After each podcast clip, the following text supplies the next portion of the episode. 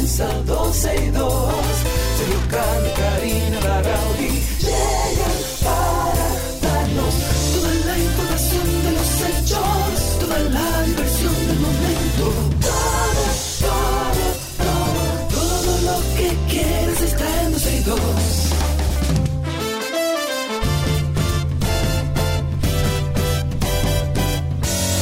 El reloj ya ha marcado las 12, ya comienza 12 y 2. Sergio y Karina Larrauri llegan para darnos toda la información de los hechos, toda la diversión del momento. Todo, todo, todo, todo, todo, todo, lo que quieras está en 12 y 2. Saludos, buenas tardes. Hoy es martes 4 de julio del año 2023 y este que está aquí parece que tiene una gripecita. Quiero pensar que no, quiero pensar que fue ayer que me mojé eh, porque llovió un poquito y como que quiero pensar eso. Por favor, estoy cruzando los dedos, que no sea una gripe. Vamos con la efeméride del día de hoy, porque hoy es 4 de julio, pero del año 1861 murió fusilado en el cercado San Juan de la Maguana el prócer Francisco del Rosario Sánchez, junto a un grupo de patriotas que lo acompañaron en una incursión al país en junio del, del año 1861 para luchar contra la anexión de la República Dominicana a España, propuesta por el presidente Pedro Santana. 4 de julio, recuerden ustedes, murió fusilado en el cercado de San Juan de la Maguana el prócer Francisco del Rosario Sánchez. Em, es bueno como que nosotros actualicemos un casito que todavía está como vigente. Es hora de comenzar el juego. Y yo pienso que es mirando hacia el frente que debemos caminar. Es importante aclarar. Inventando. Jugaremos. Corre, corre, corre, corre calamar. Que te pillan, corre por el mar. Inventando. En este caso del calamar, eh, fue aplazada para el primero de septiembre la revisión de medida de coerción contra los exministros de Hacienda y Administrativo de la presidencia Donald Guerrero y José Ramón Peralta, imputados por el caso Calamar. Estoy citando, dice, la magistrada consideró que la apelación de la decisión anterior que había dictado la jueza Kenya Romero reiniciaba el plazo para la revisión, por lo tanto aplazó esta audiencia para el primero de septiembre. Eso indicó el jurista Eduardo Núñez Vázquez, quien pertenece al equipo de defensa del exministro de Hacienda Donald Guerrero Ortiz. El abogado manifestó que es un criterio con el que no está de acuerdo, pero tampoco es que no estén a disposición otros mecanismos para la revisión antes de esta fecha.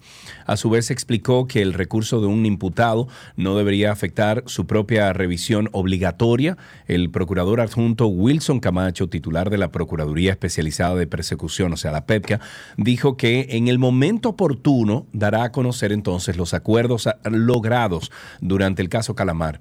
Y estoy citando, dice, en el momento oportuno, una vez ya estemos listos, le daremos en los tribunales los detalles de los acuerdos. Eso sostuvo eh, Camacho. En este sentido, puntualizó que el Ministerio Público eh, siempre ha estado con las puertas abiertas para que personas que estén en condición de colaborar se pongan a la orden del órgano. Eso es en el caso Es Calamar. hora de comenzar el juego. Y yo pienso que es mirando hacia el frente que debemos caminar. Es importante aclarar. Inventando. Jugaremos. Corre, corre, corre, corre calamar. Corre que te pillan, corre por el mar. En Inventando. otro, inventando, sí. En otro caso, los hechos delictivos concernientes a robos, heridos, homicidios han registrado una disminución en los últimos seis meses, según un informe preliminar leído por el ministerio, por el ministro de la Presidencia, Joel Santos. El ministro dijo que los robos se han reducido un 16%, los homicidios por delincuencia un 23% y los heridos en un 20%. Estas cifras fueron ofrecidas por Santos durante el encuentro que encabeza el presidente Luis Abinader los lunes para dar seguimiento a la inseguridad ciudadana. Santos especificó que estos resultados son eh, obtenidos luego de dar seguimiento a las demarcaciones con mayor población en todo el territorio nacional. Indicó que en los sectores del Distrito Nacional donde se aplica el patrullaje por cuadrantes se ha evidenciado más avance en diferentes aspectos. Señaló que donde se aplica esta iniciativa, los robos se han reducido entre un 20 un 25 y un 42%, dependiendo de la zona en el polígono central, mientras que los homicidios registran una disminución de un 38% a un 62%, resultado que en los últimos 18 meses han retenido unas 5 mil armas de fuego. Yo espero que sean armas de fuego ilegales, porque este que está aquí ha buscado la forma de poder comprar un arma legal y no hay quien le mete el pico, compadre. De 600, 700, 800 mil pesos se está hablando. En otra información, las inversiones en construcciones turísticas en la República Dominicana ascienden a 10.799 millones de dólares y el renglón inmobiliario lidera las listas de estos proyectos. La información fue suministrada por la viceministra de Turismo, Jacqueline Mora, durante una conferencia sobre el crecimiento del turismo inmobiliario en el país.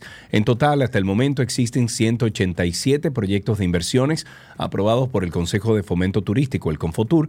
Según detalló la funcionaria, el primer renglón que nomina esas inversiones es el inmobiliario con 4.527 millones de dólares y le sigue en un segundo lugar el hotelero con 4.444 millones de dólares y en el tercer lugar entonces infraestructura con 756 millones de dólares.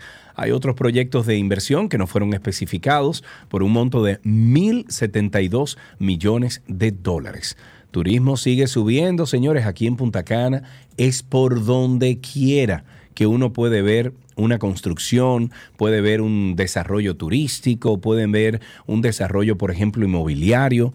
Es donde quiera. Impresionante. En otra noticia, autoridades dominicanas han arrestado a un ciudadano cubano. Oye, mi hermanito, eh, buscando, buscado por Estados Unidos por un asesinato y por supuesto lavado de activos en Miami, Florida. Se llama Leomar Valdés Martínez. Fue arrestado por la Procuraduría Especializada Antilavados de Activos y Financiamiento del, del Terrorismo y la División Especial de Investigación de Crimen Organizado Internacional de la Policía Nacional. Valdés Martínez se encontraba de manera ilegal en República Dominicana, según la orden de deportación emitida por la Dirección General de Migración. Su deportación fue llevada a cabo luego de un allanamiento autorizado por la coordinación de los juzgados de la instrucción del Distrito Nacional en su residencia del sector Los Filiú. Ok, Filiú. Eso es en San Pedro de Macorís. La deportación fue realizada en respuesta a una solicitud de cooperación internacional por parte de las autoridades auto- eh, estadounidenses. Eh, durante el allanamiento se encontraron documentos relacionados con el proceso legal en Estados Unidos, aunque Valdés Martínez niega categóricamente su participación en actividades delictivas. Según la solicitud de cooperación del FBI a las autoridades dominicanas, Valdés Martínez es considerado un fugitivo altamente peligroso y armado. Oh Dios. En otro temita que tenemos que topar es que la República Dominicana y la República Popular China llevaron a cabo la primera reunión de la, Comisión Mixta para las Cooperaciones Económicas, Comerciales y de Inversión en un encuentro histórico celebrado en el país que incluyó la disminución de la situación económica la discusión, perdón, de la situación económica de ambos países. De igual forma, se abordaron la revisión de las relaciones económicas y comerciales bilaterales, la presentación de bondades que ofrece al país a los posibles inversionistas y los proyectos prioritarios de cooperación. La reunión estuvo encabezada por los ministros de Relaciones Exteriores y de Economía, Planificación y Desarrollo, Roberto Álvarez y Paveliza, respectivamente, y el representante de negociaciones de comercio internacional y viceministro del Ministerio de Comercio de China, Wang Xiaowen. Asimismo, Álvarez subrayó el compromiso que se tiene desde el gobierno central de fomentar un ambiente favorable para la inversión extranjera y promover el incremento de las exportaciones dominicanas hacia ese mercado como parte esencial de la política exterior dominicana. Al menos 43 mujeres han perdido la vida en los siete meses de este año 2023 a manos de parejas y exparejas, según estos datos ofrecidos por el Ministerio de la Mujer. Sin embargo, esto no pinta bien eh, debido a que en bueno a que julio no lleva ni una semana y ya se han reportado más casos. El segundo semestre del año comenzó con una ola de violencia que preocupa a especialistas de la conducta, quienes lo califican como una epidemia. Frente a esta preocupante situación, los especialistas consultados pues optaron por recomendar a buscar ayuda a las personas que muestran ansiedad y depresión. De su lado, la encargada de violencia de género del Ministerio de la Mujer dijo que están haciendo todas las estrategias oportunas para seguir combatiendo esta situación, al tiempo que lamentó que se registren este tipo de casos. Otra información que me parece, mm, bueno, buena a nosotros saberla y, tenerla presente es que la Organización Meteorológica Mundial declaró este martes oficialmente el fenómeno de El Niño tras confirmar que por primera vez en siete años Oigan ustedes, eso es un trueno. Se ha detectado en el Océano Pacífico tropical las condiciones que muy probablemente causarán un aumento de las temperaturas. Señores, pero a, a cocinar, ¿no que vamos? y alteraciones meteorológicas este año. La aparición del niño aumentará considerablemente la probabilidad de romper nuevos récords de temperatura y eh, que se desencadene un calor más extremo en muchas partes del mundo y en el océano advirtió el secretario de general de la OMM y meteorólogo. Oigan ustedes cómo está tronando, no sé si ustedes lo escuchan, pero está tronando aquí fuertemente. Bueno, este señor dice que la subida de las temperaturas se dará sobre todo en los próximos tres meses y persistirá hasta final del 2023 con una intensidad que será al menos moderada, pero no se descarta que pueda ser un fenómeno severo. Eh, sí van a aumentar la temperatura. Guay, mi mai, tenga esa ponchera ahí en su casa, ese tanque de 55 galones para usted meterse ahí. El gobierno y la Asociación Dominicana de Profesores se volvieron a sentar en la mesa del diálogo para avanzar los puntos puestos sobre la mesa en la reunión pasada, con los que se busca mejorar de manera integral el sistema educativo. Entre los puntos puestos sobre la mesa para ser debatidos en la reunión pasada está la parte pedagógica, los insumos, terminación de escuelas, la parte didáctica, lo que tiene que ver con el desempeño, la indexación de los pensionados, el nombramiento de nuevo personal y el fortalecimiento de las capacidades de gestión de las escuelas públicas. Las partes acordaron no dar mayor detalles acerca de los 10 puntos hasta que se concrete un acuerdo. El encuentro fue encabezado por el presidente Luis Abinader, el ministro de Educación, nuestro queridísimo Ángel Hernández Miyagi, y el presidente de la ADP, Eduardo Hidalgo, mientras que el defensor del pueblo, Pablo Ulloa, sirvió como mediador. Pablo incluso dijo que es preferible dejar que avancen las negociaciones y que ambas partes se sientan complacidas y se espera que en la próxima semana se pueda contar con un acuerdo formal y un seguimiento a todo el proceso. Otro temita es que la Cámara de Cuentas de República Dominicana informó que la investigación especial que se efectúa al Ministerio de Hacienda bueno, el órgano fiscalizador indicó que la investigación se realizará por el periodo comprendido entre el 16 de agosto del año 2016 y el 16 de agosto del año 2020, solicitada por la Procuraduría, o sea, por la PEPCA. Asimismo, señaló que continúa el proceso auditor al tiempo que dio a conocer que se encuentra en un 60% de ejecución. Inició en fecha de 11 de mayo del 2022. A esta fecha, 3 de julio, o sea, ayer, 3 de julio del 2023, tiene 13 meses en ejecución, faltando por recibir y revisar más de 830 legajos que debe aportar la entidad, la entidad auditada y estoy citando, es falsa la información que sugiere que no se ha puesto en agenda para su conocimiento en el Pleno. Lo cierto es que no ha concluido ni es posible establecer con certeza una fecha para la conclusión de este proceso. Sigue tronando aquí. Varios reclusos de la cárcel pública de Baní se dieron a la fuga, My, la madrugada de este martes en el que estaría uno de los involucrados en la muerte del joven Joshua Fernández, ocurrida durante un asalto el 16 de abril pasado, esto en el ensache Naco. La policía local no ha ofrecido detalles, pese a las diferencias periodísticas, diligencias periodísticas para confirmar o descartar esta información, aunque también se dio que uno de estos resultó muerto eh, y dos fueron capturados. Se informó que uno de los fugados es de nacionalidad holandesa, que lo andan buscando. La Dirección General de Contrataciones Públicas dijo en el día de ayer que en los últimos seis meses se han registrado nuevos proveedores del Estado. Desde la DGCP han dicho, o sea, desde la Dirección General de Contrataciones Públicas han dicho que desde enero a la fecha han recibido un promedio de 139 solicitudes diarias de inscripción y actualización en el registro de proveedores del Estado. Según el titular de la institución, esto deja en evidencia el interés de los ciudadanos en hacer negocios con el mayor comprador del país. Y para conocer más a fondo sobre estos resultados, recibimos vía telefónica a nuestro amigo Carlos Pimentel, director general de Contrataciones Públicas. Carlitos, ¿cuánto tiempo, amigo? ¿Cómo estás? Muy bien, muy bien, muy buenas tardes, un placer estar a través de, este medio y poder eh, compartir en relación a las informaciones vinculadas al sistema de contrataciones de manera muy particular eh, los avances relacionados al registro de proveedores del Estado bueno, queremos hablar sobre, eh, sobre eh, este tema y, de todo un poco, pero queremos hablar sobre el registro de proveedores del Estado. ¿Cuáles son los criterios eh, para elegir a esas personas o compañías que pueden venderle al Estado? Bueno, lo primero es que las empresas, micro, pequeña, mediana o grandes empresas, que tengan interés en contratar con el Estado deben agotar deben cumplir un conjunto de requisitos para poder obtener su registro de proveedor en el Estado y estar habilitado para contratar con el Estado. Los requisitos van a depender si es una persona eh, física, si es una persona eh, jurídica, si es una cooperativa o si estamos hablando de una entidad sin fines de lucro o una persona física o jurídica extranjera.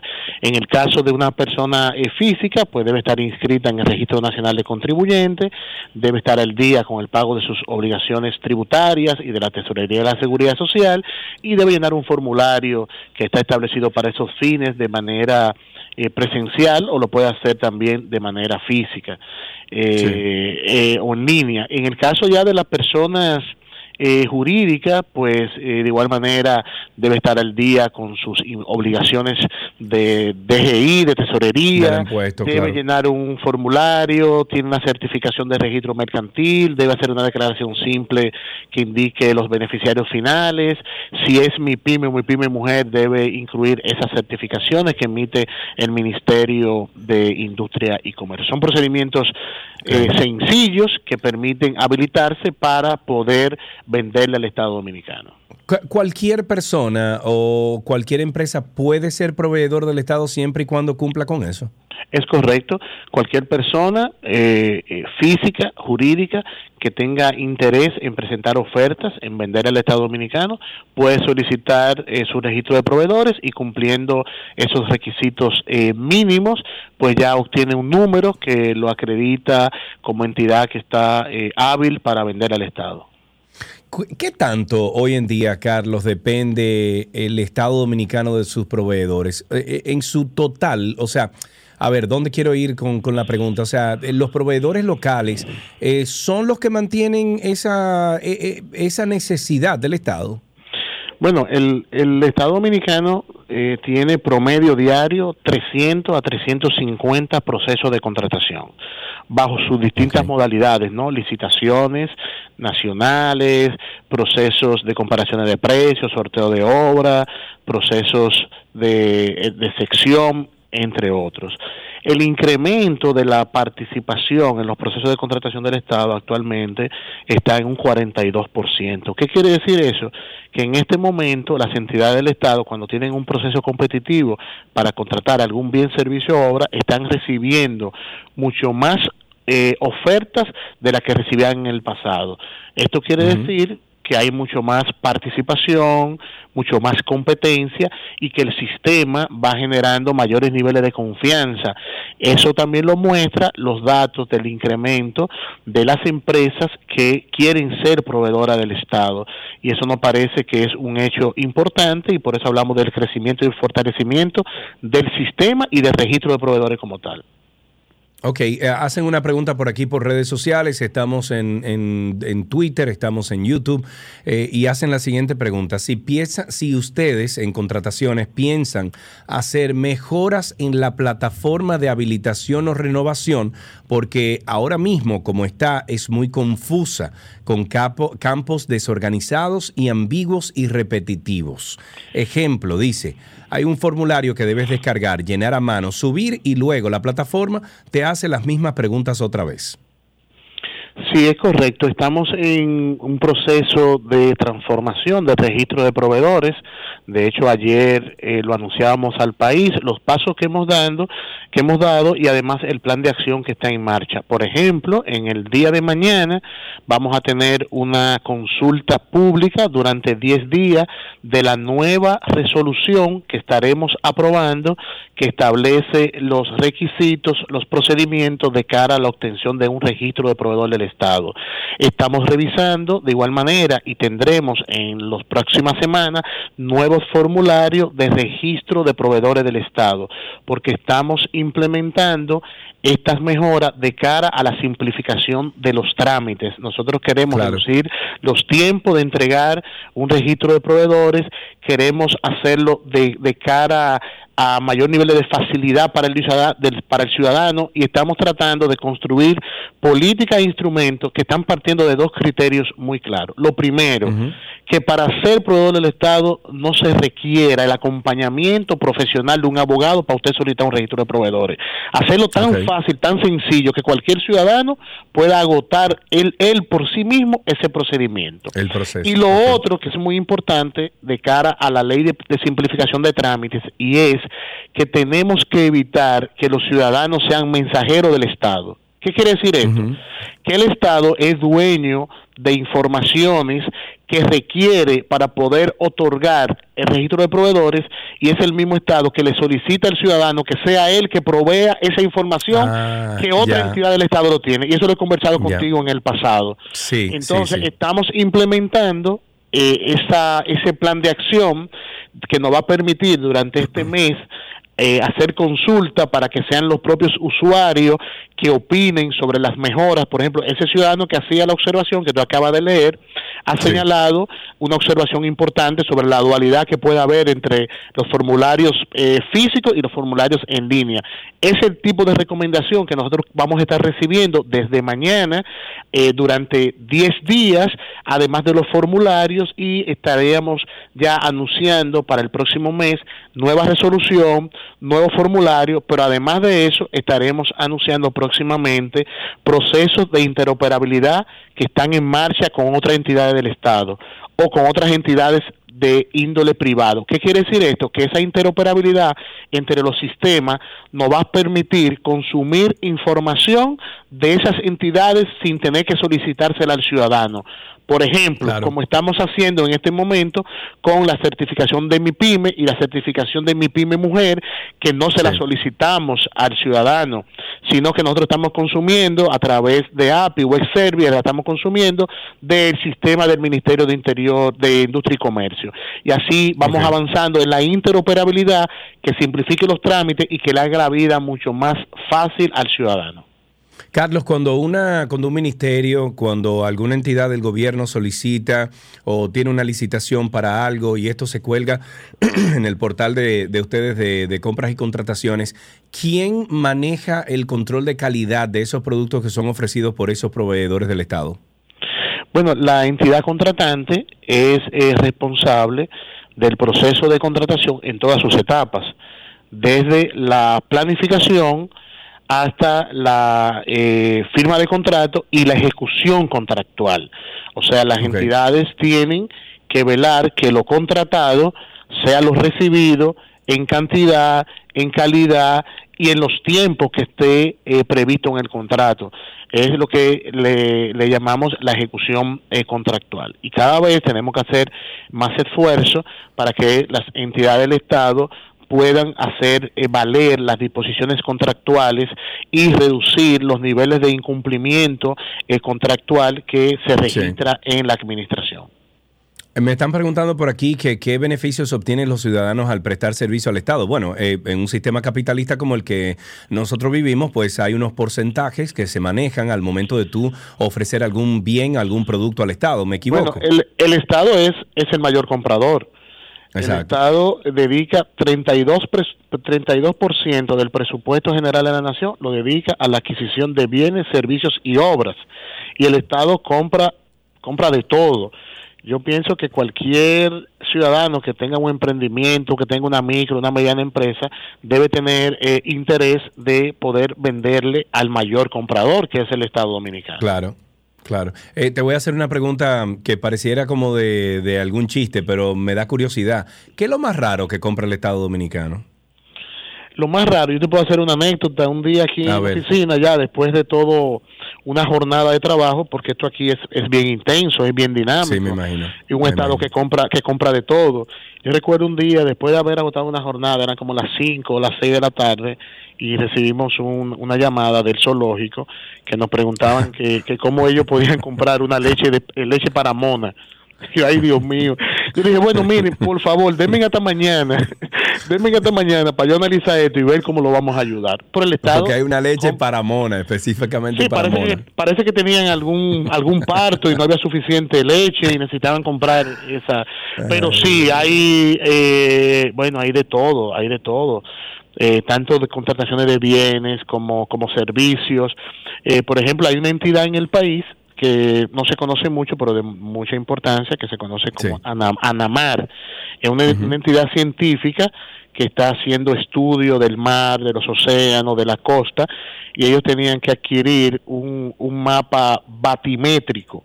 Ese mapa batimétrico lo tiene una instancia en España que es la que diseña esos mapas de la costa, del Caribe. Entonces son, son eh, eh, desafíos, tareas siempre que tenemos que, que orientar y apoyar de cómo se van eh, a adquirir esos bienes eh, o servicios. Bueno, Carlos, pues ya tú sabes, puedes escribir un libro después que salga de ahí. Tú, tú escribes un libro, las cosas raras de contrataciones. Así mismo, así mismo, muy, hay un montón. Bueno, Carlos, muchísimas gracias por todas estas informaciones. Siempre a la orden, amigo. Gracias, muy bien, buenas tardes. Bye bye. Ahí estuvimos conversando con Carlos Pimentel, director general de contrataciones públicas, sobre varios temas. Y así finalizamos esta parte inicial de 12 y 2. Ya regresamos con más. Todo lo que quieres está en 12 y 2.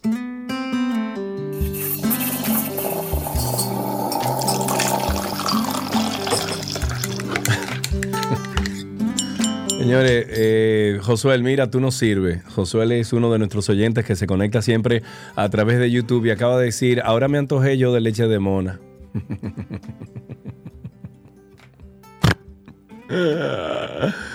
Ay, Josué. Muy bien, señores, estamos en nuestro cafecito de las 12. Ustedes en el día de hoy tienen la participación de este segmento llamando al 829-236-9856.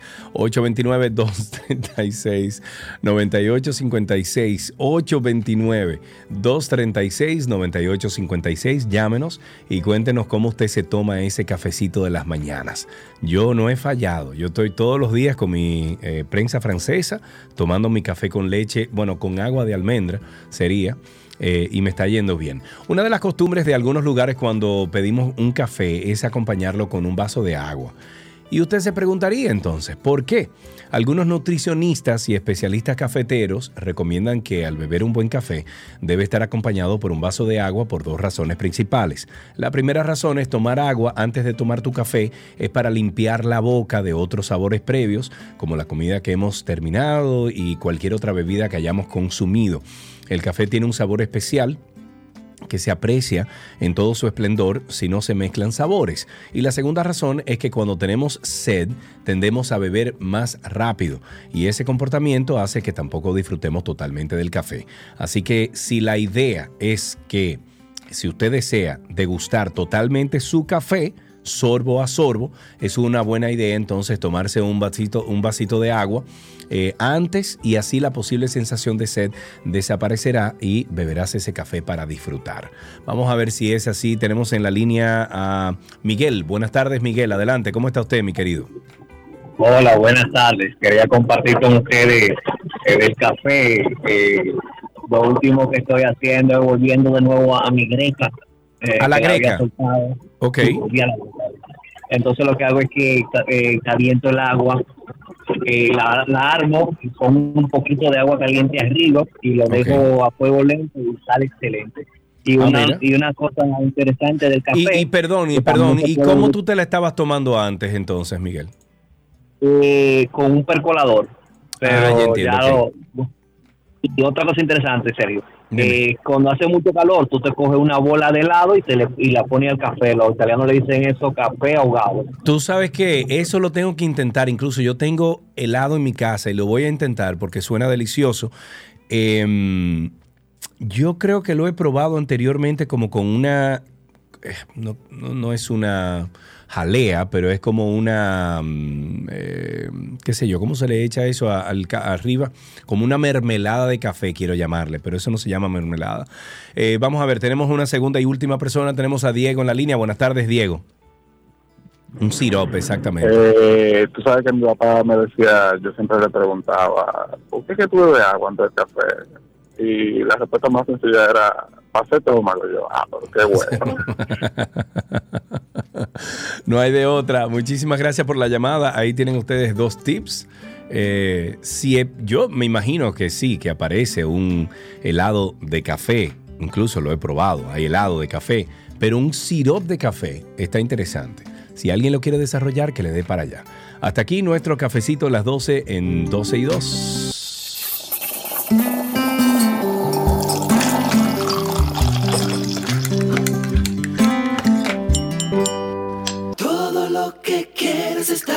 92.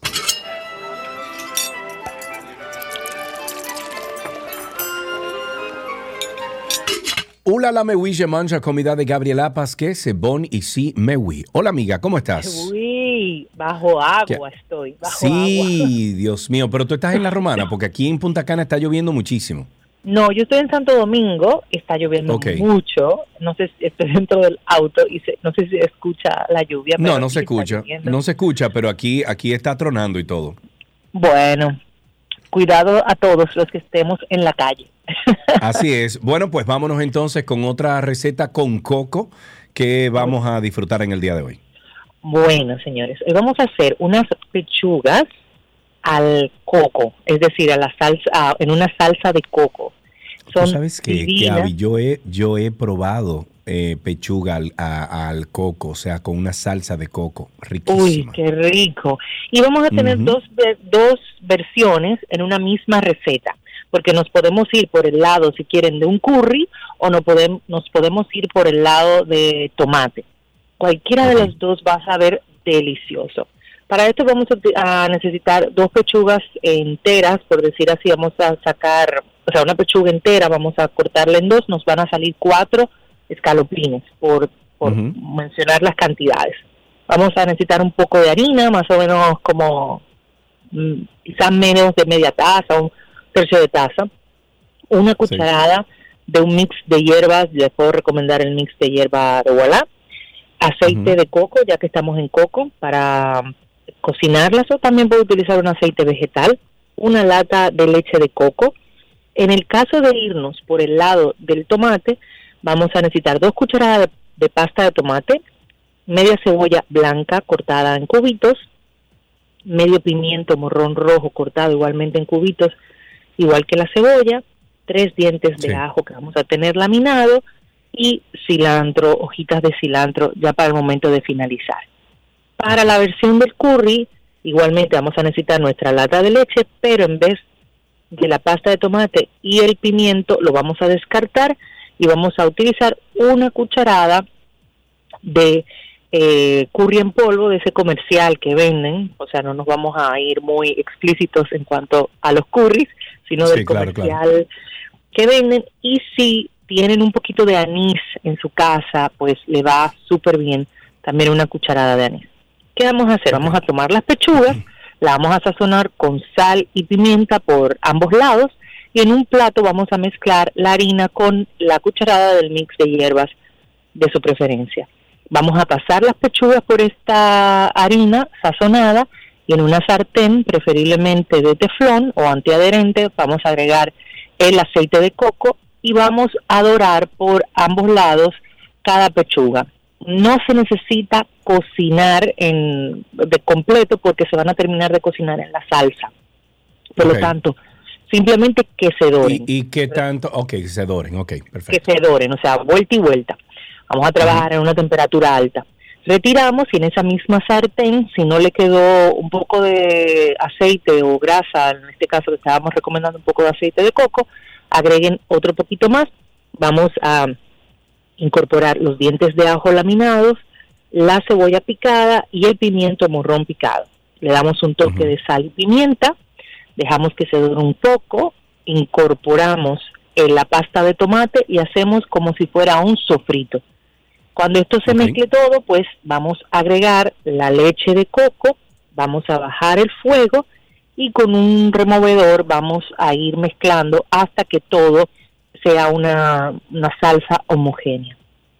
Y teniendo esto, cuando comienza a hervir la salsa, que ya comienza a reducirse un poco, vamos a eh, introducir a la sartén las pechugas de pollo que teníamos reservadas, a bajar el fuego, vamos a tapar y a dejar, entre comillas, hervir las pechugas en la salsa por unos 5 a 7 minutos aproximadamente. Retiramos de la sartén, agregamos el cilantro por arriba y voilà. Voilà, Es- ok, muy bien. Esta es la versión de tomate. En la versión de, de curry vamos a hacer todo igual. Vamos a dorar las, las pechugas, retiramos, volvemos a la sartén, incorporamos un poco más del ah, aceite de coco, agregamos el ajo y la cebolla, sofreímos, incorporamos entonces la leche de coco, el anís si lo utilizamos y el curry y vamos a mezclar para igualmente obtener una salsa homogénea y dejar que se espese un poco. Incorporamos las pechugas, igualmente bajamos fuego, tapamos, dejamos cocinar entre 5 a 7 minutos, retiramos, agregamos el cilantro por arriba y voilà. Ok, muy bien. Ahí tienes entonces dos variantes o, o dos diferentes eh, recetas de lo mismo, pero, pero diferente. Eh, tú me entendiste lo que yo dije. ¿verdad? Exacto, un twist, un twist. Ok, ¿con qué podemos combinar esto, Gaby? ¿Con qué podemos mira, combinar este Sergio, plato? Cualquiera de las dos opciones, eh, mucha gente dirá ahora mismo, un arrocito blanco. Un arrocito blanco, Sí. lo podemos Uy, con acompañar con un curry, puré. mira, con curry siempre el arrocito blanco es Uy, sí. eh, the un way to arroz go. tipo jasmine, exactamente, un arroz tipo jasmine para el, el arrocito, digo, el, el tipo curry. Podemos utilizar una pasta fina tipo angel hair, que es muy finita, o irnos Sí. por el lado de unos fideos de arroz, que le va muy bien, un puré de papa, un puré de yuca, ay, qué rico con esas salsitas así por arriba, se me hace la boca agua. Y así solito también sabe delicioso. Esta receta la voy a estar eh, preparando esta noche para subirla entonces mañana y ustedes puedan ver qué rico queda este plato para que también se pongan de creativos y se motiven a prepararlo. Yo, eh, a ver, yo los fines de semana estoy recibiendo como amistades que vienen, eh, parejas que vienen, la muchacha me dice, mira, tu cocina, yo le digo que no, yo tengo que ponerme a cocinar. Eh, yo, yo creo que voy a comenzar a ir a tus talleres. Eso es lo que ay, tengo ay, que hacer. ay, ay, ay, ¿Tú te ay, imaginas ay, eso? Sergio, Dios que tú, mío. tú enseñándome a mí a, a cocinar. Finalmente, ¿tú te acuerdas de esa vez que fuimos al supermercado juntos, que yo te enseñé a hacer la omelette? Eso hace muchos años, en serio, Carlos. Hace muchos años de eso, mi querida Gaby, pero ya que estamos tan cerca, tengo que ponerme serio y no puede ser que a todo el mundo yo le dé mis famosos burritos, porque yo preparo unos burritos de, de- de- le pongo ahí, por ejemplo, jamón serrano, le pongo eh, queso, mm, eh, ¿cómo se llama este? El, el queso mozzarella que viene en el suero, lo pico, una delicia. Yo sé, desayuno, yo estoy bien. Ahora, bien. almuerzo y comida, eh, digo, almuerzo y, y cena, yo cero a la izquierda. O sea que tengo que Pues vamos a eso. eso, vamos a eso. Muy bien, bueno, pues Gaby, un beso Un y beso, cuídate por allá por Santo Domingo. Así será. Besitos. Excelente. Eh, Estuvimos conversando con Gaby Reginato. Sigan ustedes a Gaby en redes sociales, arroba gaby.reginato y recuerden que ella va a publicar o siempre publi- publica esas recetas en sus redes y nosotros también en arroba 12 y 2. Hasta aquí la receta en 12 y 2. ¿Para dónde?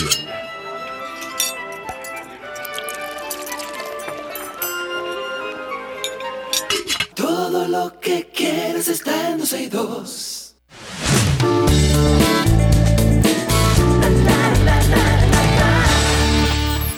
Son las noticias del mundo del entretenimiento aquí en 12 y 2, pero antes yo quiero compartirle a ustedes una, una joya que encontré el otro día eh, en Spotify y bueno, yo creo que muchos de ustedes lo conocen. Escuchen eso.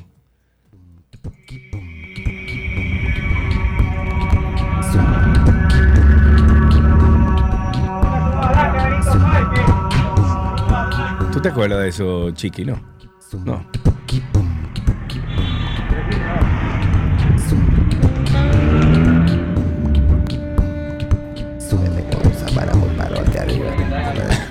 Dios mío. Eso de los principios de los 2000.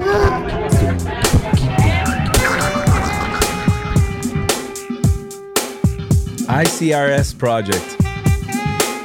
ICSR Project. Exactamente, es Arcimo, ese mismo Jairo. Faltaban cinco cuadras o dos o tres esquinas. Cuando llega el tapón de la bomba de Lomina Hasta la bomba de Lomina, hasta la bomba de Lomina Hasta la bomba de Lomina, hasta la bomba de Lomina. Vengo de esa Sí, que no plegue la cara así, loco. O sea, eso, es un clásico, ¿ok? Es un clásico.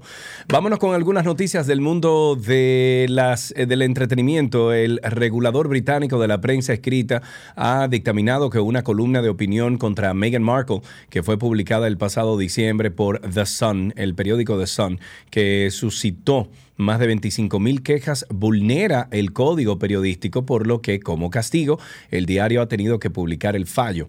En su artículo, el conocido presentador Jeremy Clarkson decía odiar a la esposa de Príncipe Harry y soñar con el día en que desfilara desnuda por las calles de todos los pueblos de Gran Bretaña mientras la multitud grita vergüenza y le arroja excremento entre otras cosas. La Organización Independiente de Estándares de la Prensa, financiada por los propios medios de comunicación que son miembros, ha aceptado parcialmente las denuncias de, dos organizaciones feministas o feministas al concluir que el artículo era sexista, pues contenía una referencia peyorativa y perjudicial al sexo de la duquesa. Sin embargo, el regulador, al que el sindicato de periodistas condena por falta de independencia, descartó los argumentos de The Fawcett Society y The Wild Foundation de que también era inexacto, suponía un acoso a la duquesa de Sussex e incluía referencias discriminatorias por motivos de raza. Otra cancioncita que encontré el otro día así me pareció como chévere, esta. Oigan qué linda. Oh, this is the start of tú la conoces, ¿verdad que sí? No. Don't you agree? I, I haven't felt like this in so many moons. You know what I mean? And we can build through this distraction as we are standing So, since you wanna be with me, To follow through, follow through se llama esa canción lindísima. Es de un muchacho que se llama Gavin DeGraw, que jamás en la vida he sabido yo eh, qué ha hecho con su vida. Carlotti Peralta dice di que déjala. Oye, Carlotti. Bueno, Kim Kardashian causó revuelo al llevar a su equipo de belleza, fotografía e iluminación para tomarse la foto oficial de la licencia de conducir.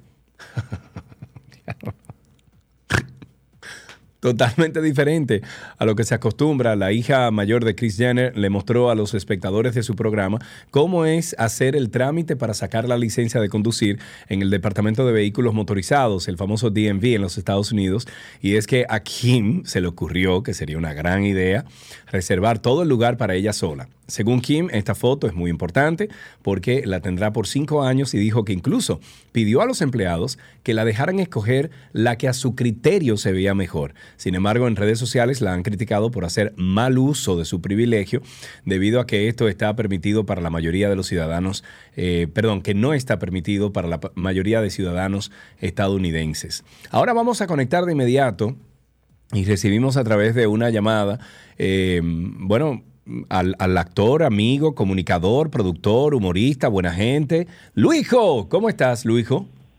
Wow, Sergio Carlos Pichardo, qué honor. Eh, no, no, no, no, no, no, no, no, no, no. Tienes que decir mi nombre completo. Sergio Nicolás de Jesús Carlo Pichardo. Ahora sí. No, mijo, no, eso es demasiado. Eso lo cobran ya. Largo Mira, que Luijo, cobran. ¿qué es lo que contigo tú vienes con una obra nueva? Se llama, bueno, no es una obra nueva, es una reposición. Los vecinos de arriba, cuéntanos un poquito. Bueno, hermano, los vecinos de arriba, eh, arriba su quinta temporada.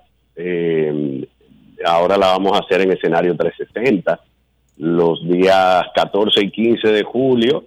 Y mm, eh, déjame, porque es una muletilla que tengo, me- lo tengo que decir corrido, no lo puedo decir separado, tengo que decir que la venta Mira, te voy a ayudar, te voy a ayudar, te voy a ayudar. Los días viernes 14 y sábado 15 de julio y las boletas están disponibles en tix.do y también hay una función en Santiago día 10 y 11 de agosto y las boletas están en Wepa Tickets.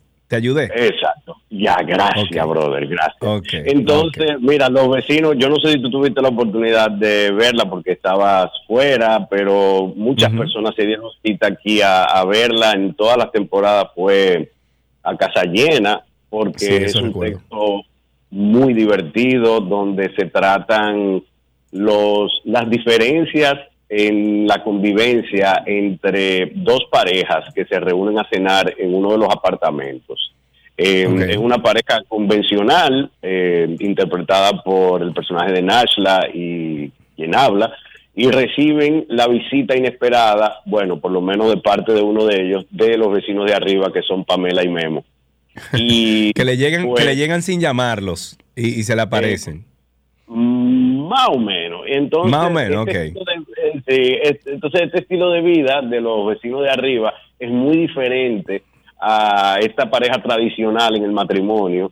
Y entonces ahí comienzan a chocar esas diferencias, pero sobre todo trata humorísticamente muy bien llevada la- los prejuicios, el, el no aceptar cómo llevan la vida a los demás y ese tipo de cosas. O sea que es un humor muy fino que trata un tema muy pícaro, pero con unos diálogos hilarantes.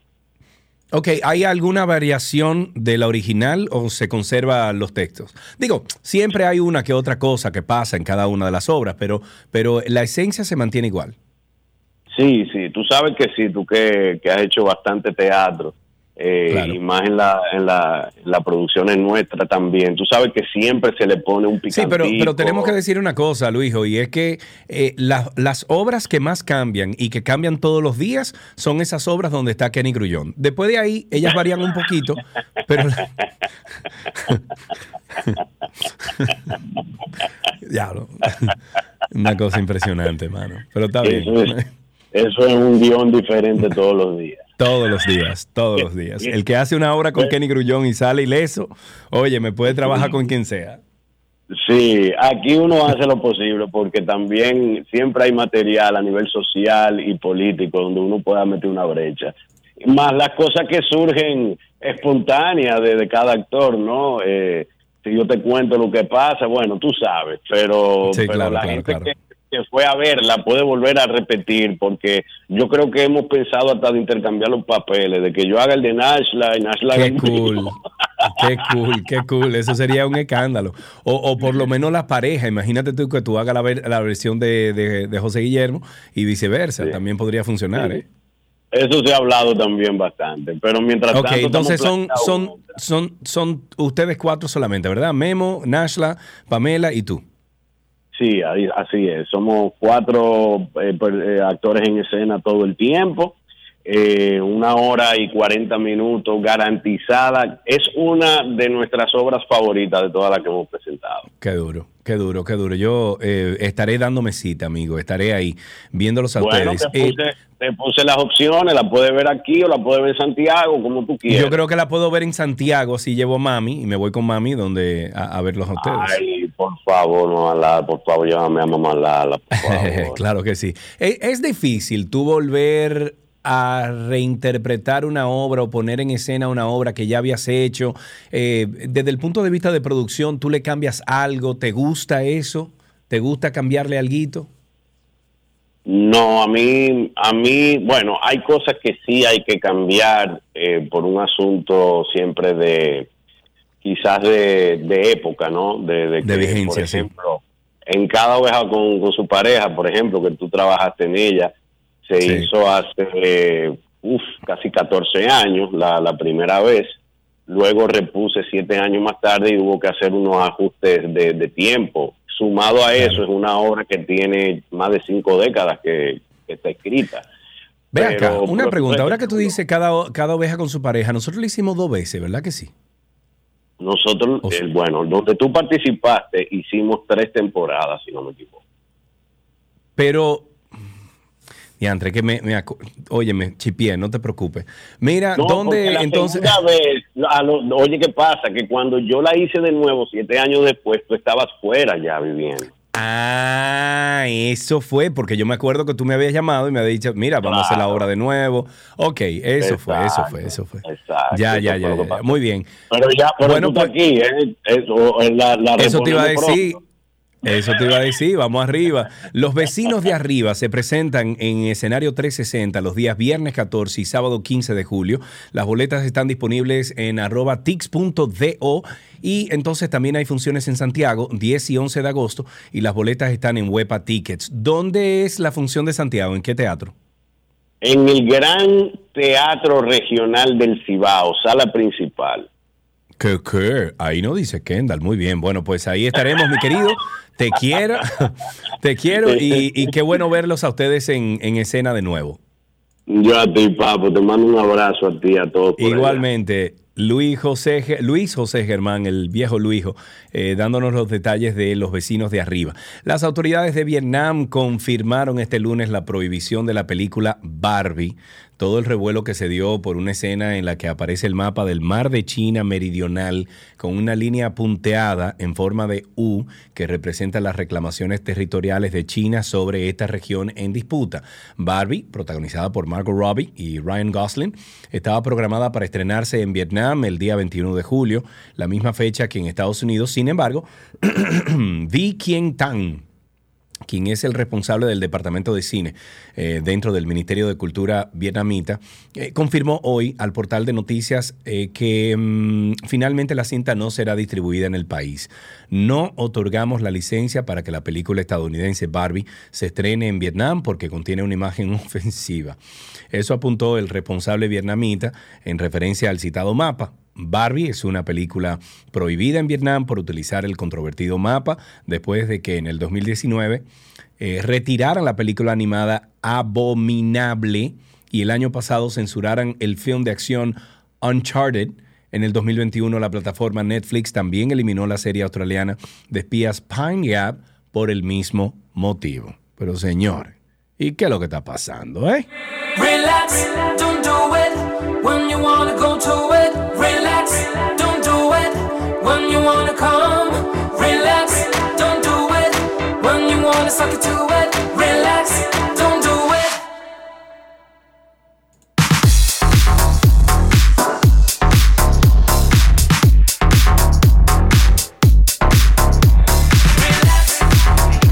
Es una versión cool de Relax.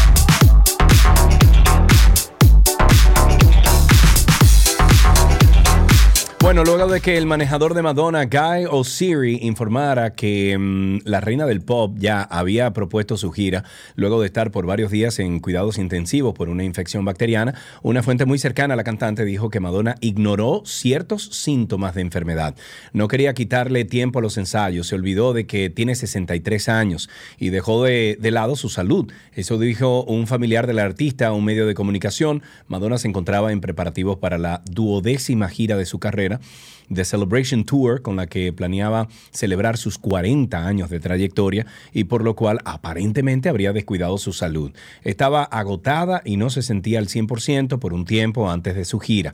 Es implacable en su búsqueda por ser la mejor, sorprender a sus fanáticos y hacer lo que otros antes que ella no han hecho. Eso agregó la fuente. Madonna ha estado muy ocupada durante mucho tiempo y no se cuida a sí misma. Simplemente continúa esforzándose más allá del límite. No, no, no, así no.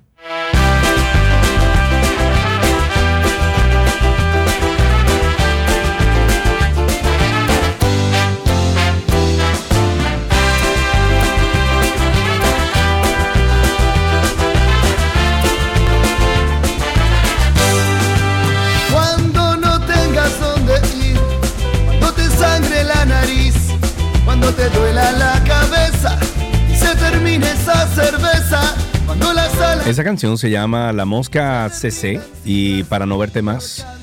eh, bueno, la canción se llama Para no verte más. Es del álbum Vísperas. Ahora sí. Bueno, Carlotti, de todo un poco, mi amor, tranquila.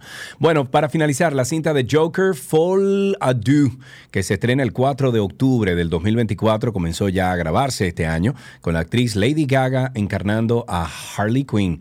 Y aunque trataron de mantener en secreto las grabaciones, una se filtró y hasta fue sacada de contexto. Se trata de Lady Gaga bajando las escaleras acompañada de un hombre en medio de una protesta donde una mujer mayor con una pancarta le dice, te vas al infierno. Y la artista se para y le besa o le planta un beso en la boca y le dice, tú vendrás conmigo.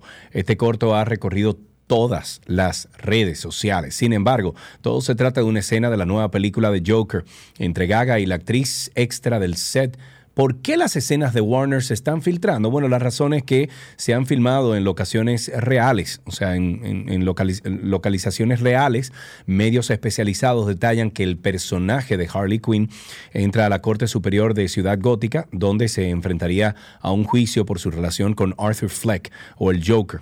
Joaquín Phoenix. Múltiples extras aparecen con letreros, máscaras de payasos y aplaudiendo a Harley Quinn. Sin embargo, también se ve a algunos que la buchean y hasta le gritan cosas, mostrando una cruz en su cara y diciendo que se irá al infierno, como la extra a la que termina besando. Ya para finalizar en música, oigan.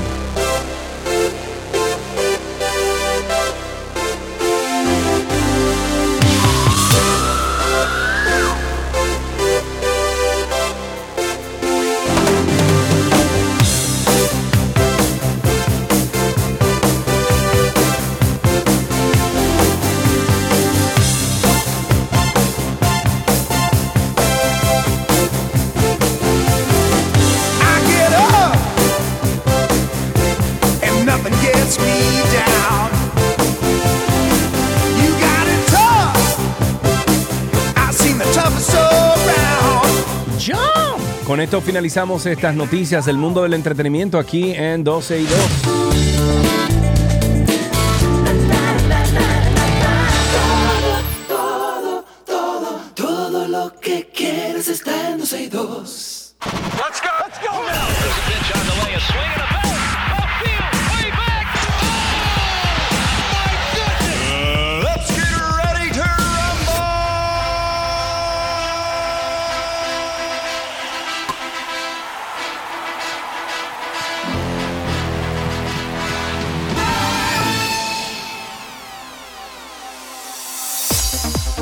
Con algunas informaciones del mundo deportivo. Arrancamos con béisbol. El venezolano Ronald Acuña Jr. volvió a hacer historia al estafarse su cuaren... bueno, la base número 40 en la novena victoria consecutiva de sus Bravos, que vencieron por 4-2 a los guardianes de los Progressive Field. Acuña se robó una almohadilla en la tercera entrada para convertirse en el primer jugador en la historia de la liga en lograr al, eh, al menos 40 bases pegar al menos 20 cuadra- cuadra- cuadrangulares, o sea, home run, y empujar al menos 50 antes de la pausa por el juego de estrellas, debido a que el clásico de media, de media temporada no siempre llega en el mismo punto cada campaña, puede ser más impresionante al señalar que también es el primer jugador en la historia en conectar al menos 20 jonrones, robarse al menos 40 almohadillas, o sea, bases, y remolcar al menos 50 carreras tras los primeros 84 partidos de su equipo en una campaña. En básquetbol, la escolta estrella de los Minnesota Timberwolves, Anthony Edwards, acordó una extensión máxima de contrato de novato designado por cinco años para eh, que podría eh, subir a 260 millones de dólares, dijeron sus agentes Bill Duffy y Joe Branch. Edwards, eh, la selección general número uno en el draft de la NBA del 2020, se ha convertido en uno de los jugadores jóvenes más explosivos y exitosos de la NBA, con promedios de 24.7 puntos, 5.8 rebotes, 4.4 asistencias en su tercera temporada. Edwards, quien cumplirá 22 añitos en agosto, se ha establecido como la piedra angular de los Timberwolves en torno a quien el presidente de operaciones de baloncesto eh, contempla construir la organización. En atletismo, el relevo mixto 4x400 de la República Dominicana obtuvo la medalla de oro en la prueba cierre de la jornada de ayer en los, en los Juegos Centroamericanos y del Caribe que se celebran en San Salvador. El equipo conformado por Alexander Ogando, Lidio Félix, Fiordalisa Cofield y Anabel Medina detuvo el cronómetro en 3 minutos, 14 segundos y 81 centésimas para darle segunda medalla de la jornada a la representación dominicana que un poco más temprano en la noche había obtenido medalla de plata en los 100 metros planos, con José González con un tiempo de 10.26. El relevo mixto dominicano ganó el bronce en la edición de Barranquilla, Colombia 2018. Aplauso. En tenis, Carlos Alcaraz, número uno en el, en el ranking ATP, retiró del tenis profesional al francés Jeremy Chardy en la ronda inaugural de Wimbledon. El español firmó la victoria por 6-0, 6-2, 7-5, luego de una hora y 53 minutos. Un resultado más que especial, ya que marca la 30, déjame ver, la ganancia número 30 en el Grand Slam para la primera raqueta del mundo. El nacido en Murcia, tío, hace 20 años, es por segunda ocasión, seguida, número uno en el Grand Slam y aterrizó en el césped londinense con un balance casi perfecto. 40 partidos ganados y 4 perdidos. ¿Quiénes fueron los afortunados? Bueno, Cameron Norrie en la definición del 500 de Río, Yannick Sinner en semifinales del Master de Miami, Fabián Marozan o Marozan en tercera de Masters de Roma y Novak Djokovic en las semifinales de el Roland Garros. Eh, miren, antes de finalizar, vamos a recibir en esta cabina a alguien que, bueno, ya ustedes conocen, ha estado con nosotros varias veces aquí, Clara Cabrera, ella es la presidenta fundadora de Vita Salud y con ella vamos a hablar un poquito sobre el uso de la creatina en nutrición deportiva y sus beneficios. Doña Clara, bienvenida, ¿cómo está usted? Hola, hola Sergio, muchas gracias por tenerme en tu programa en la bueno, tarde de usted hoy. es una usted es una mujer con mucha sapiencia, mucha, muchos conocimientos en estos temas de, de deportes, de suplementos, y por eso queríamos nosotros hablar un poquito sobre los efectos de la creatina en el cuerpo humano y sus beneficios. Pero empecemos por la definición, doña Clara. ¿Qué es exactamente la creatina? La creatina es un elemento que se forma en nuestro hígado. También en los riñones se, se- se produce naturalmente dentro de nuestro cuerpo. Sin embargo, esto tiene que ver con, con la producción general de energía de nuestro cuerpo. La creatina, la creatina es muy utilizada por los atletas porque aumenta la masa muscular, porque hidrata las células. Al hidratar las células, los, la- los tejidos se voluminizan, o sea, cogen volumen. Entonces, por eso los, es muy popular entre los atletas. Pero la creatina tiene muchos usos.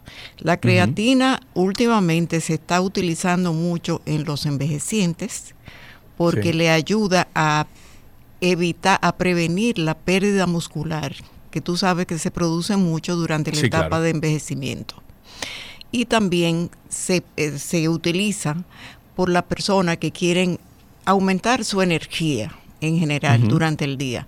Incluso han creado muchas eh, fórmulas nuevas de creatina. Por ejemplo, hay una de la marca eh, Pure Longevity que es, se llama Prime y es una fórmula completa. Contiene creatina, contiene antioxidantes extraídos del- de la granada que son muy buenos, son antocianinas, que eso te... Ok, y, eso y te doña Clara, una, una preguntita que me hacen aquí en redes sociales. ¿Usted tiene que estar en pleno ejercicio o tiene que estar en, en, vamos a decir que en cierta actividad física para tomar la creatina o no?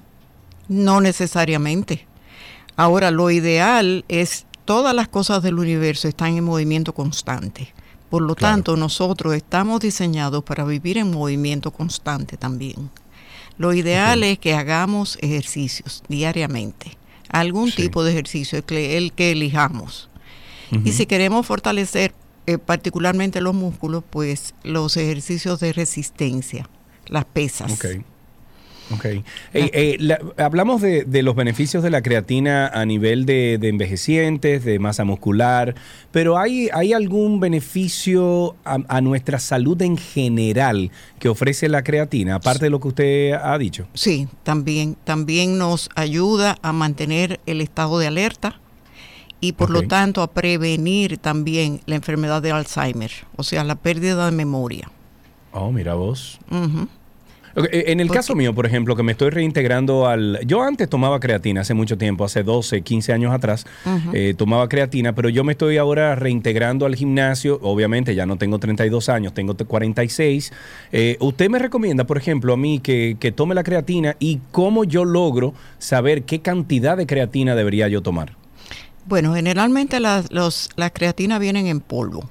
Ahora vienen con sabores diferentes y Como eso trae su medida. Entonces tú puedes tomar, yo te recomiendo que tú tomes una medida diaria y te felicito por tu edad, porque 46 años es una edad muy bonita. Sí, ah, bueno, pues. Donde tú tienes mucha sabiduría, tienes, tienes madurez y tienes todavía juventud. Ah, pero me, Así viniendo de usted, doña Clara, gracias, gracias. Bueno, pues entonces pasaré por, por una de las tantas sucursales que tengo entendido que ustedes tienen, están abriendo nuevas sucursales también de... de Está- sí, estamos Salud. abriendo. Acabamos de abrir una en Cotuí, que no teníamos tienda en Cotuí. Y, y, vamos, y próximamente ya estamos trabajando en una en San Juan de la Maguana y otra en Barahona. El diantre, doña... Pero doña Clara, ustedes, se- ustedes se van a apoderar de este país, ¿cómo es la cosa? no, pero muy bien, muy bien, felicidades Bueno, por eso. Porque lo interesante abrir- es llevar un Vita Ajá. Salud a, a todos los lugares donde la gente lo pueda necesitar. Claro. Porque claro. los suplementos cada día la gente se da cuenta de que son beneficiosos. Porque es una Sí. forma de enriquecer la dieta diaria. Claro. Es decir, claro, de, es. hacer, de hacer nuestras comidas de mayor calidad. ¿Dónde podemos ver una lista completa de todas las sucursales? ¿Existe eso en la página de ustedes, por Sí, ejemplo? en las páginas nuestras están todas las tiendas y sus direcciones y su localización también. Excelente, pues ahí, ahí estaremos. Eh, ¿Ustedes tienen aquí en Punta Cana? En Punta Cana tenemos dos. Una En dos en- tienen, ok. Ajá, una en. Downtown, en de- dentro de Jumbo, y la otra está eh, dentro del Sirena Market en. Plaza San Juan. Bueno, pues por ahí la de. Plaza San Juan me queda más cerca y voy mucho ahí a Aeropac, o sea que voy a pasar por ahí. Doña Ah, Clara, bueno. muchísimas gracias por siempre compartir estas, eh, estas ideas y, y estos conocimientos con todos nosotros. Bueno, gracias a ti, Sergio. Hasta luego. Muy bien, doña Clara Cabrera es la presidenta fundadora de Vita Salud y con ella estuvimos hablando un poquito sobre el, eh, el uso de la creatina en nutrición para nosotros los que queremos volver al gimnasio y los que no tenemos tampoco los que estamos haciendo ejercicio. La creatina es buena para todo el mundo. Hasta aquí deportes en 12 y 2.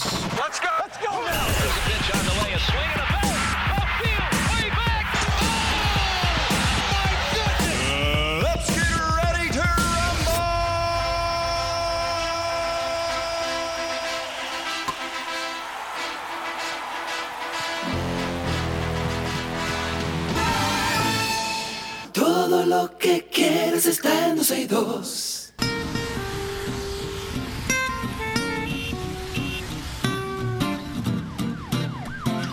De inmediato arrancamos con tránsito y circo. Ustedes son los protagonistas de este segmento.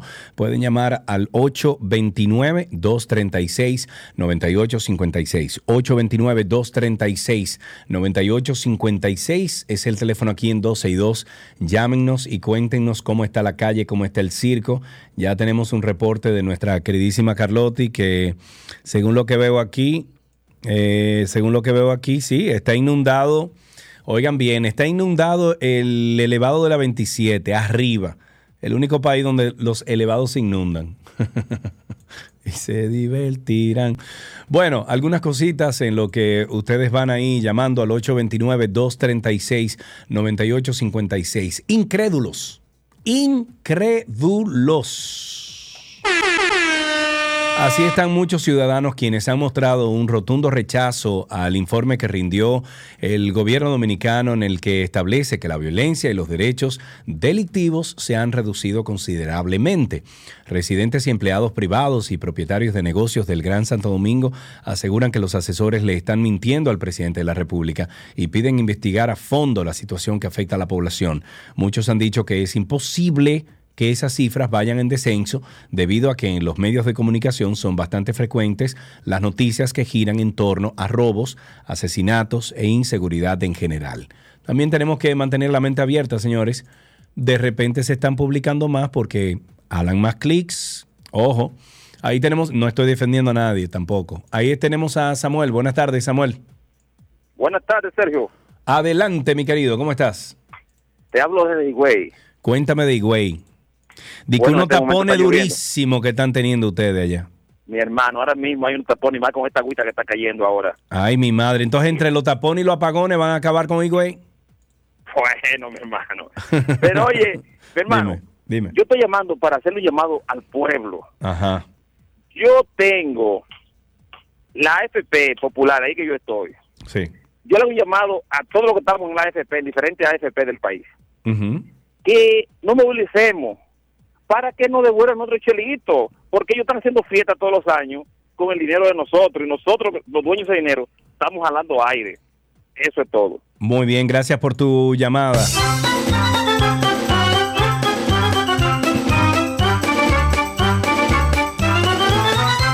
El cuarto juzgado de la instrucción del Distrito Nacional conocerá la revisión obligatoria de medida de coerción impuesta a Jairo González, quien es acusado por el Ministerio Público de estafar por medio de su empresa Harvest Group, este es el famoso Mantequilla 2, a 162 personas mediante criptomonedas por un monto aproximado de 100 millones de dólares. La defensa del imputado aseguró que buscarán que se elevaría la prisión preventiva a su defendido por motivos de salud.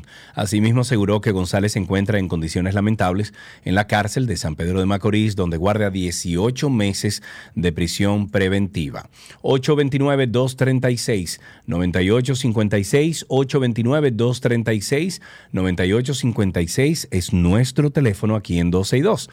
En otro temita, el Consejo Superior del Ministerio Público confirmó la destitución de la ex fiscalizadora de San Pedro de Macorís, Margarita Hernández, por cometer faltas graves y muy graves en el ejercicio de sus funciones dentro de la institución. El Consejo estatuido, em, dice aquí como tribunal de alzada en materia disciplinaria, tomó la decisión al rechazar un recurso de apelación interpuesto eh, por Hernández Morales por no estar conforme con la decisión de su contra. El Consejo presidido por la también Procuradora General de la República, Miriam Germán, dispuso que ésta no podrá volver a ocupar funciones del Ministerio Público, además de su inhabilitación para prestar servicios en cualquier otra función pública durante los cinco años siguientes, contados a partir de la notificación de la presente resolución, al valorar las pruebas que se le habían sometido, el referido consejo coincidió, coincidió más bien, con la decisión ya brindada por el por el Consejo eh, Superior del Ministerio Público de que la fiscalizadora había cometido faltas muy graves que llevaron a la muerte de una ciudadana. El órgano rector del Ministerio Público igualmente acogió una acusación disciplinaria contra el procurador fiscal titular de la Fiscalía de San Pedro de Macorís, el señor Pedro Núñez Jiménez, que está suspendido. Tenemos, déjame ver, tenemos aquí a Samuel. Buenas tardes, Samuel, adelante.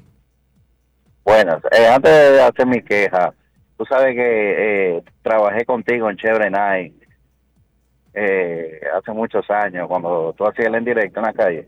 Ujú. ¿Cómo? Pero, repíteme de- eso, ¿cómo es? Que yo trabajé contigo, yo era productor del exterior y trabajé contigo en directo hace muchos años en Chevrolet Night. Pero Samuel, pero yo recuerdo quién tú eres, claro que sí, Samuel. Bueno, dame hacerte mi queja.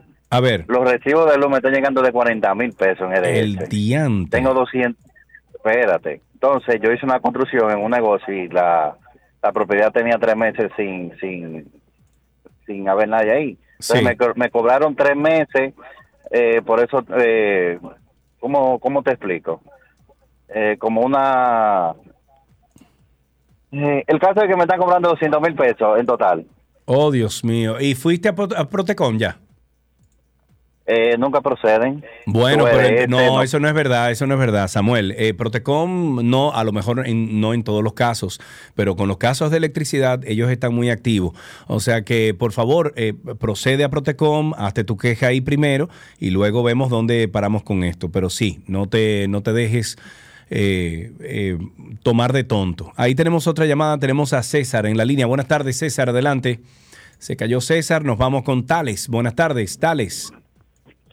Muy buena, Sergio. ¿Cómo tú estás? Bien, amigo, aquí con, como con un comienzo de gripe, pero estoy bien. Eso es parte del evento, es un decreto presidencial. Que no tiene gripe no está a la moda. Cuéntame a ver, hermano, ¿qué hay para hoy? Yo quiero hacerte una pregunta. A tú ver. la sabes. Ujú, Yo sé que sí. Sergio, todos los dominicanos que estamos en las ARS tenemos, hasta donde yo tengo entendido entre nosotros, que hay algo de para farmacia para tú comprar. Sí. Creo que son como 8 o 12 mil pesos al año. Sí. Muy bien. Aparte de que las AFP deciden cuáles son los benditos medicamentos que ellos van a, cu- a cubrir, porque se supone que si son mi cuarto, debe cubrirme lo que a mí me dé la gana. Es lo Bueno. primero, no lo que yo diga. Pero lo segundo, yo quiero saber, ¿por qué cuando yo no lo uso, no me lo devuelven? Ay, Dios mío.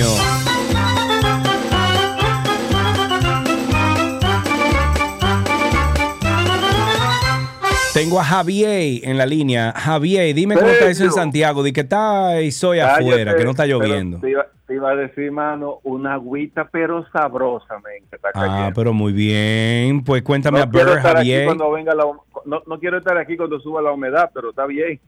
Mientras tanto. Muy bien, Oye, cuéntamelo, amigo. que tu- estuve un tiempo fuera de, de, de conexión, porque me fui para Nueva York, duré casi dos meses para allá andando. Nada más te oía de allá. Pero para no molestar, tú ves.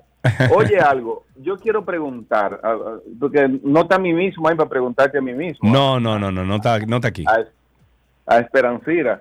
Pero por, yo, yo veo que no pasa frecuente en Estados Unidos y otros países. ¿Por qué es que aquí, con políticos, con delincuentes, con, con, con estos atracadores y, y todo el mundo, cuando están presos y le meten, le ponen medidas de coerción, se inventan un, pro- un famoso problema de salud? De una a vez. ver, Pues yo, pero eso lo pregunté yo el otro día, que siempre, ay, no, espérate.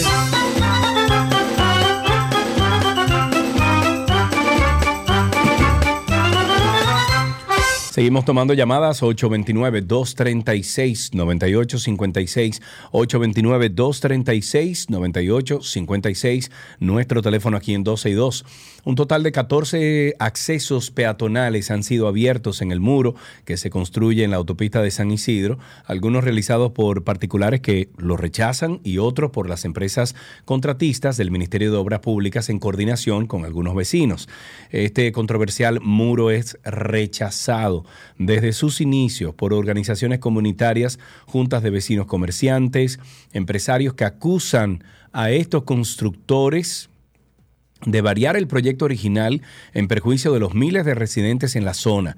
Casi todos los domingos vecinos realizan protestas en rechazo al muro New Jersey, como se le llama, alegando que les impide acceso a esos residenciales y no cuentan con cruces peatonales. Sin embargo, el Ministerio de Obras Públicas afirma que una vez terminada la obra contará con suficientes accesos tanto peatonal como vehicular. O sea que hay que esperar hasta que terminen para que usted vea el muro o romperlos eh, después que terminen para poder hacerlos. Ahí tenemos a Julio primero y después vamos con Rafael. Julio, adelante.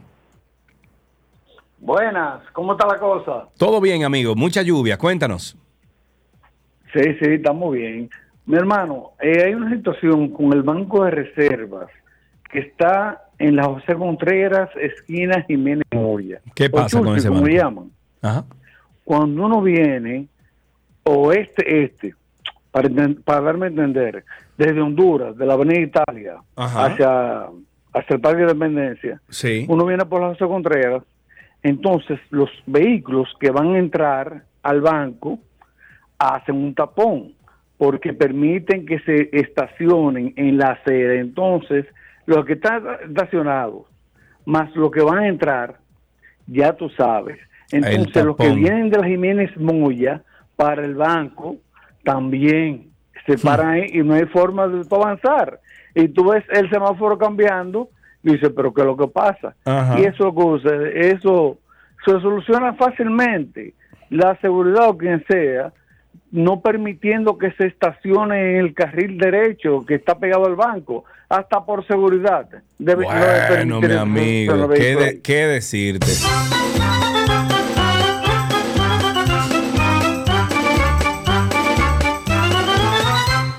Tenemos otra llamada, tenemos a Rafael en la línea. Buenas tardes, Rafael, adelante. Sí, buenas tardes, Sergio. ¿Dónde te estás parqueando, Rafael? Ten cuidado si te da un fuetazo, ¿eh? No, yo estoy en un parqueo. ya. Ah, ok. cosa. Cuéntanos. Pero, pero Tolentino está denunciando que, que, que Luis Abinader le entregó la policía a un español ahí. No, no, no, no. Eso, eso es eh, el que está encargado de la reforma policial. Es un español. Nosotros en el Antinoti lo hemos criticado varias veces porque no puede ser que después de todo este tiempo no se hayan ni siquiera fijado como protocolos eh, que no tienen nada que ver con la ley dominicana. O sea, protocolos, por ejemplo, cuando los policías mandan a, parar a un civil en la calle, eh, etcétera. O sea, ni siquiera eso. Y lo hemos criticado varias veces, pero no fue que le entregó la policía a un español. Así no es. Amigos, en los que, en los que entran esas llamadas al 829-236-9856, 829-236-9856, les comento que la Cámara de Diputados mantiene congelado a riesgo de perimir el proyecto de ley para reformar el Departamento Nacional de Investigaciones DNI, sometido por el presidente Luis Abinader el lunes 22 de junio del año 2021, aprobado en el Senado el 12 de enero del año 2022, luego de amplias discusiones y superadas las reservas de algunos sectores del empresariado. El proyecto procura adecuar la regulación del Sistema Nacional de Inteligencia, creando una Dirección Nacional de Inteligencia como entidad rectora dependiente del Poder Ejecutivo para sustituir al actual DNI. Y eh, bueno, y crear una dependencia del Ministerio de Fuerzas Armadas, aunque reporta directamente al presidente de la República. Esa cercanía simbolizada por tener su sede adyacente al Palacio Nacional. Al conocerse inicialmente este proyecto, la Asociación de Bancos Comerciales y otras entidades financieras y empresariales expresaron discretamente su preocupación de que la nueva ley pudiese afectar las operaciones de sus instituciones al contradecir o invalidar algunos aspectos de la ley 18302 que establece el régimen regulatorio del sistema monetario y financiero del país, incluyendo previsiones contra el lavado de activos y salvaguarda, eh, que salvaguarda el secreto bancario. Bueno, revisarla. No sería mala idea. Ahí tenemos a Raúl 2, number 2. ¿Cómo estás, amigo? Hola, ¿qué tal? Number two de este lado. ¿Todo bien? Todo bien, todo bajo control. So, bueno, Oye, yo no puedo creer lo que yo estoy, lo que, lo que yo estoy viendo. Yo estoy transitando por la Lorenzo de Espradel, desde la Gustavo hasta la Lorenzo de Espradel en la calle del club, eh, del club Los Prados. Sí.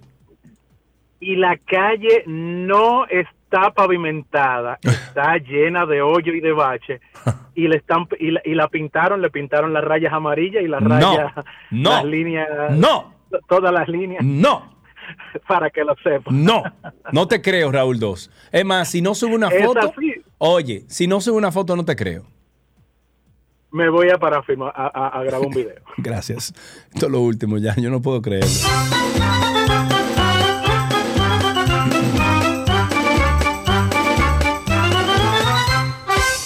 Bueno, la Dirección General de Migración detuvo a ocho haitianos indocumentados que serán deportados a su país y em, desarticuló un mercado informal que con otros ciudadanos de ese país y con residencia legal habían establecido en un trayecto de la Avenida España en Santo Domingo Este. El organismo dio a conocer el día de ayer que a través de un operativo comprobó que 12 de los haitianos se encuentran en el país de manera regular, pero que no tienen el permiso de las autoridades correspondientes para realizar actividades comerciales en el área.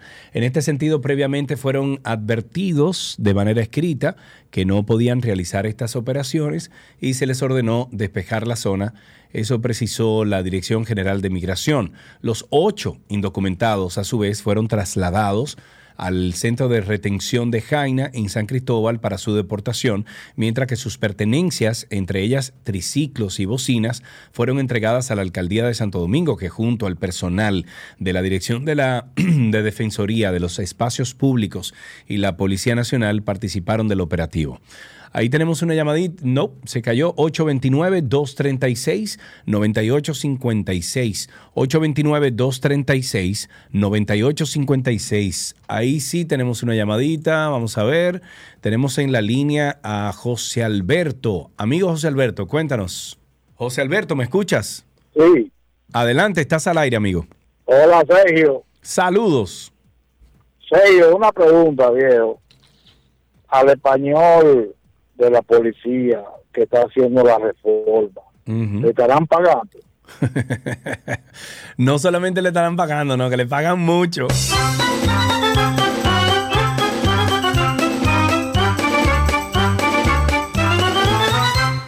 ...829-236-9856... ...829-236-9856... ...nuestro teléfono aquí en 12 y 2... ...ahí está Lorenzo en la línea... ...buenas tardes, Lorenzo... Saludos, Sergio Carlos. ¿Qué es lo que dice? ¿Todo bien? Mira, todo muy bien.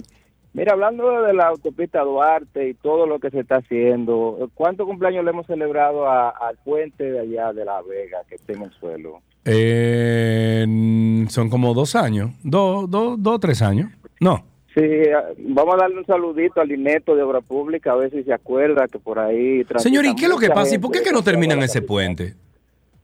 Eso es increíble. Pero ¿por qué que no lo terminan? Esa es la pregunta que nos tenemos que hacer. La, inca- la incapacidad del gobierno esa es la respuesta, mi hermano. Wow.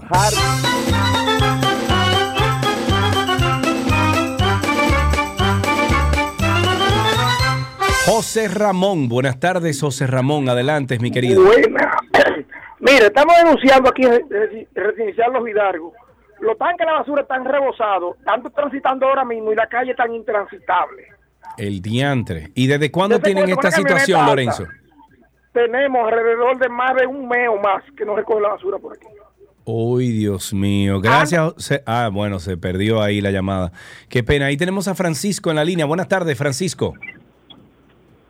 Hola, Sergio, ¿cómo estás? Buenas tardes. Mira, Estoy bien, amigo, esta cuéntanos. de Excelente. Mira, en esta pantomima de país que vivimos, eh, el 17 de junio, por CDN, la señora, ah, porque no voy a periodista, voy a decir la señora, Sí. por respeto, Josefina, Josefina eh, Pimentel, periodista, Sí, sí. dijo que ella, ella es la vocera de, de pasaporte. Que no, que no era cierto, que duraba más de seis meses. Para Siete meses ahora mismo. Siete meses. No, disculpa, disculpa, discúlpame. Eso fue el 17 de junio, publicado en CDN, lo puedo buscar. Ajá. El señor presidente, estos funcionarios están poniendo a hablar disparate al señor presidente, deben respetarlo, dando informaciones, porque el señor presidente, en- en, eh, que merece todo mi respeto por su investidura, en el programa Mercela dijo, no, no, no, eso no es cierto, que han durado seis meses. Ok, yo ayer, 3 de julio, creyendo eso, yo tenía que dejar en noviembre, solicité, eh, ¿cómo se llama eso? Cita de pasaporte. ¿Sabes para cuándo me lo pusieron? De enero del 2024. Entonces, coño, mano, o sea, Bueno. Bueno.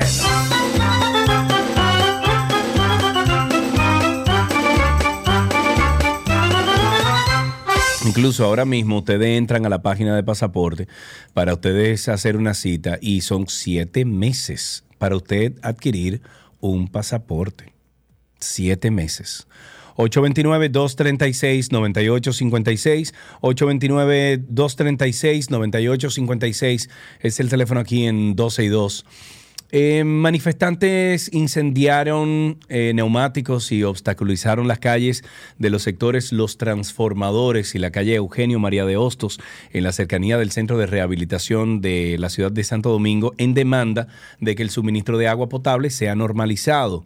Los, eh, las protestas abarcan el sede de los apagones que tienen a los moradores al borde de la desesperación. Los manifestantes no se identificaron por temor a represalias. Algunos de los manifestantes consultaron y dijeron que las protestas continuarán ya que los apagones son muy prolongados y los residentes en los sectores afectados tienen que mensualmente pagar las facturas si no les suspenden el servicio. Agregan que de norte está cometiendo un abuso con los moradores de los diferentes sectores de Bonao ya que no pueden dormir, ni siquiera pueden cuajar un poco de hielo para paliar este sofocante eh, calor que estamos viviendo. Tenemos con nosotros en la línea a Alexis. Buenas tardes, Alexis, estás al aire. Buenas tardes, Sergio. Adelante, mi querido. Se le escucha. Sí, gracias, hermano. Mira, la verdad es que nosotros vivimos en un país eh, de maravilla.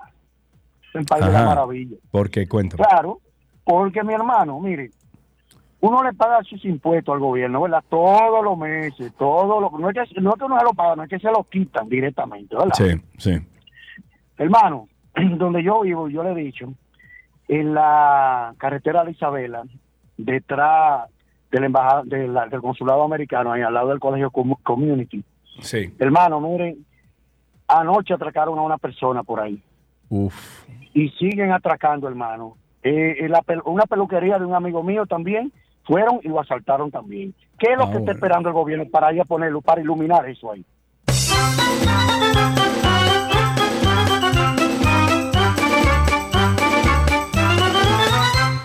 829-236-9856. Creo que queda oportunidad para una sola llamada.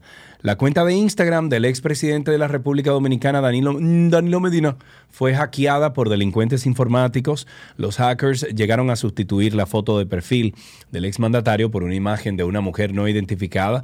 Momentos después, un equipo tecnológico pudo establecer la foto principal con la del ex gobernante. La cuenta de red social de Medina cuenta con más de 137 mil seguidores y aparece con solo tres publicaciones en su perfil. Hasta el momento el equipo de Danilo Medina, así como dirigentes del PLD, no se han referido sobre el tema. Están esperando. Con esto fina- finalizamos entonces Tránsito y Circo. Gracias por la sintonía.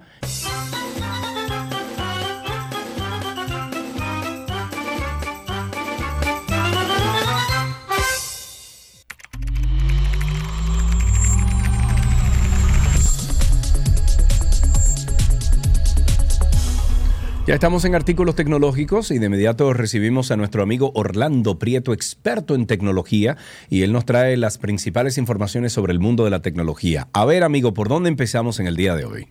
Empezaron, han empezado a salir unas salidas, unas cuantos eh, leaks de, eh, de rumores del, del Google Pixel 8 Pro, que, que, bueno, es uno de los celulares. eh, ahora mismo Google está dominando bastante el tema de, de los móviles. Cuando digo dominando es que están haciendo muy buenos dispositivos. Ok, eh, simplemente pero no en porque, ventas, lógicamente, o sea, las ventas no en ventas, Android- no en Android ventas es muy difícil. sí. Aunque esto es Android, pero, pero las ventas, obviamente, lo que es Apple y Samsung es muy difícil Claro. eh, competir en, estamos hablando de gama media hacia arriba, normalmente lo que aquí se menciona, porque lógicamente hay otras marcas que salen en ese universo, pero que son marcas ya de celulares más, más eh, gamas iniciales, eh, Claro. baja gama, costo y todo, pero empezaron a salir nuevas cosas, básicamente. Hay que ver eh, cómo viene en su momento, de cómo viene con todo lo que tiene, pero aparentemente Sí. tiene una batería más grande eh, que puede ser y que subieron un poco la velocidad de, de carga. Pero toda la parte trasera parece tener el mismo stack de cámaras que, que la anterior. Ok. Entonces la ¿Cuántas pantalla sí tiene? sigue siendo grande.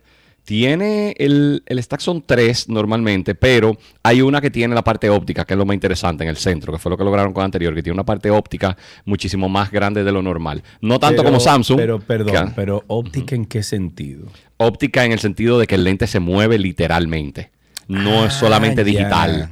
Que tienes un enfoque óptico eh, que te das un 3, 4X, no digital. Tú, Ya, bueno, ya, tú ya, sabes perfectamente, pero para que todo el mundo esté claro, eh, en la mayoría de cuando ustedes dan zoom en un celular, no es ni cerca del zoom de una cámara, en el sentido No, que no claro. es óptico, es la imagen, es como que tú estás dando zoom a la foto que tú tomaste, es una Exacto. tecnicalidad. Yo siempre digo, en la mayoría de los casos es mejor tomar la foto normal y después Sí. tú le das zoom y la cropeas normalmente, porque al final Sí. el celular te está técnicamente engañando en los celulares que no tienen el zoom óptico. Entonces Bueno, es un tema pero, un poco Pero no, no todos los. O sea, ¿cuántos celulares tienen un zoom óptico? Ahí vamos. Casi ninguno. Hay Casi muy, muy, pocos exacto, celulares, ¿te entiendes? Porque cuando una cámara, por ejemplo, un lente de eso se cae en un celular, eso va a tener un movimiento dentro de ese mecanismo que tiene ese lente para poder acercar o, o- o para poder hacer la función de zoom y entonces se daña. Y por eso los celulares generalmente vienen con varias cámaras. ¿Para qué? Para tú tener un lente fijo de tanto milímetro, un lente fijo de tanto, un lente... Y entonces tú poder hacer y jugar con eso. Es así. Y una de las cosas, bueno, es tanto, pasó un, un tema interesante en los últimos, en los últimos modelos de los celulares de alta gama, que muchas de las cámaras, por, normalmente la habían hecho fija para no tener partes móviles, Sí. pero para el tema de la vibración, le habían puesto un dispositivo, básicamente lo habían hecho un poco flotante para que no haga eso, y empezó a pasar que mucha gente en ambientes de alta vibración, principalmente cuando tú lo pones en el manillar de un motor, de literalmente una motocicleta, Sí, las cámaras se dañan. A mí se Claro. me dañaron dos. Eh, simplemente que- para verlas puestas y por la vibración. Lo que es un pasa tema. es, lo que pasa es que entonces tú tienes que pedir uno de esos eh, Anti-dampening, para que no vibre. Exacto, yo tengo Exactamente, a mí se me dañó igualito el del se me dañó un iPhone 11 igualito. Pero oye esto, o sea, yo puse, yo llegué a poner ese holder, ese, ese, eh, ¿cómo se llama esto en español? Eso sería el, el, el- el soporte, digamos. el soporte el- para el celular, exacto. Lo vine a poner en la moto eléctrica que yo tengo, porque, pero esa no vibra. Entonces, Claro. como Sergio. Eso pero está bien, muy está bien, pero la comodidad para tenerlo igual. Claro, yo llegué a claro. ponerlo, uno le ponía foam, uno le pone varias cosas para que, nada, para quitar la vibración. O sea que sí, hay que ver las cámaras, pero sí, eh, esta cámara aparentemente va a tener algo óptico, o sea que hay que ver qué tal le, lo pone. Hay que, hay que O tener cuidado con la vibración. Si ustedes tienen una pregunta para Orlando, 829-236-9856. 829-236-9856 es nuestro teléfono aquí en 262. ¿Qué más? Tenemos, eh, hubo un update, ha sonado mucho y, y me han preguntado un par de personas con un update que hizo, que, que lo han sacado un poco de contexto, que hizo Sí. Google sobre su política de privacidad, que básicamente lo que dice es que pueden utilizar data pública para el, entrenar sus modelos de inteligencia artificial. Y ha sido un poco controversial porque como data pública dicen cualquier cosa tuya que salga de forma pública, entiendes que tú no tengas bloqueadas. O sea que es un tema un poco delicado que hay que ver ¿Y de qué forma. pe- pe- pe- pe- Hasta el ¿Cómo funciona eso? A Vamos, ver. claro. Básicamente, tú tienes una. Sí, hay un área en, en Google donde tú puedes entrar a ver qué tienen de ti. Y Ajá. hay muchas cosas públicas. Sí. Ellos ahora mismo dicen que pueden utilizar toda esa data pública, aún la Oh. publicada por ti, si no está bloqueada eh, para amigos, familiares y, o de forma privada, como ellos Oh. ponen. Y eso lo pueden entrenar. Entonces, mientras más expuesto estés, ya automáticamente eso es data que pueden tener esos modelos, lo cual es un poco delicado. Pero lo han sacado un poco de contexto porque todavía estos son interpretaciones legales, vamos a decirle, y no sabemos a dónde van, ¿tú entiendes? Y todo depende también qué tan expuesto estés. Por ejemplo, un mal, mal ejemplo, pero tengo que usar el tuyo. Ajá. No es lo mismo la exposición que tú tienes siendo una persona expuesta públicamente Claro. eh, del medio, ¿tú entiendes? Con, con, eh, miles y miles de seguidores.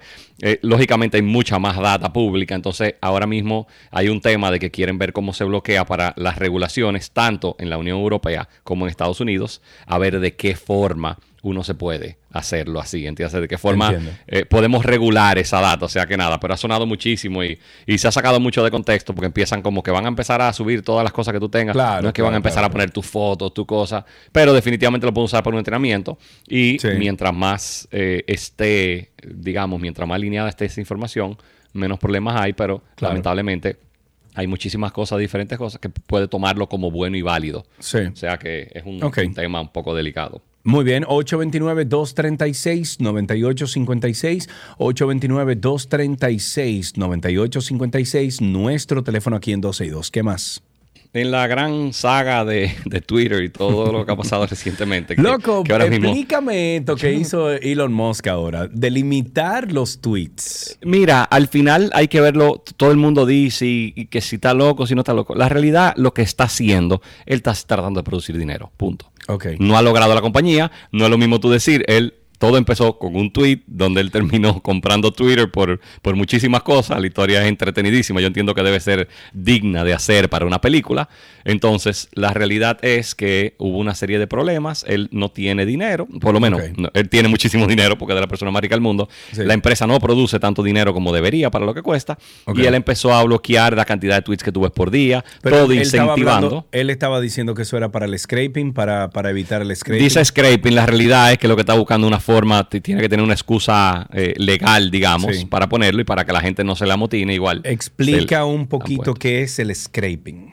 Scraping es, ahora mismo, la cantidad, ahorita mismo dijimos el tema de la data pública, existen muchos bots que lo que se pasan el día es captando esa data, entran literalmente y consumen todos los tweets y con eso llegan a conclusiones de muchas cosas, de cuál es el sentimiento general sobre un tema, Sí. eh, qué cosas, dónde se inclina la gente, qué tipo de preferencias tú tienes, hacen muchísimas cosas y lógicamente lo utilizan mucho para el tema de noticias. Entonces, se ha, se ha documentado que en muchos casos en Twitter existen más bots que personas físicas en determinados momentos que están consumiendo toda esa data y eso le cuesta a Twitter todo el tema de sus, proces- sus eh, servidores, procesadores, todo lo que tiene, le cuesta mucho dinero mantenerlo. Entonces, en vez de yo, como ellos no pueden bloquear a las personas porque ellos bloquearon el acceso para que los servidores puedan acceder a esa data libremente, que es lo que se llama el API, que ha sonado mucho a los que han leído noticias, deben haber visto el término del API, Sí. que empezaron a hacer los scrapers, empezaron a usar aplicaciones que parece como si fuéramos tú y yo, y ponen que la, entra por la aplicación y eso va sacando esa data, la va leyendo y la va copiando. Él Ok. usó esa excusa. La realidad es que lo que anda buscando es que todo el mundo empiece a pagar el Twitter Premium, la versión paga, para que tú puedas tener ya, eh, entonces, No, así para, no le pueda, duela para que él pueda tener dinero. Él quiere convertirlo en un Netflix, básicamente, de la información pública. Y la información pública no tiene. Entonces hay que ver de qué forma lo, lo logran. Ok, Pero tengo una pregunta aquí de Josuel. Nuestro amigo Josuel dice en YouTube, eh, estoy viendo personas vendiendo las antenas de Starlink a precio muy barato, incluso menor que la página. ¿Son legales? Mira, no te sé decir si son legales, sé que se puede hacer perfectamente. Conozco muchas personas que lo han hecho. Eh, Yo- es yo lo autorizado. Yo lo es así. autorizado dentro de, de Starlink tú pasarle la antena a otra persona. Entonces, de mi punto de vista, vuelvo y digo, te lo está diciendo un ingeniero, no un abogado. De mi punto de vista, si la antena fue adquirida por medios legales, es legal cambiarla. Yo puedo comprar una antena ahora mismo y vendérsela a Sergio Claro, y Sergio le pone claro. su cuenta porque yo simplemente no la quise. Hubo un momento donde muchas personas compraron 5 o 10 antenas eh, porque pensaban que se iban a acabar, lo que sea. Al final Ujú. terminaron usando uno o dos. O sea que no creo que sea mucho problema. Aquí yo creo que últimamente la mayor, hay unos problemas que, bueno, lo descubrimos con Sergio inicialmente. Hay unos problemas con el shipping que ha empezado a pasar. Anteriormente Sí. estaban llegando muy rápido. En el último mes he tenido ya tres casos de personas que me han comentado y me dicen, mira, tú sabes si hay problema con, con Starlink y el shipping.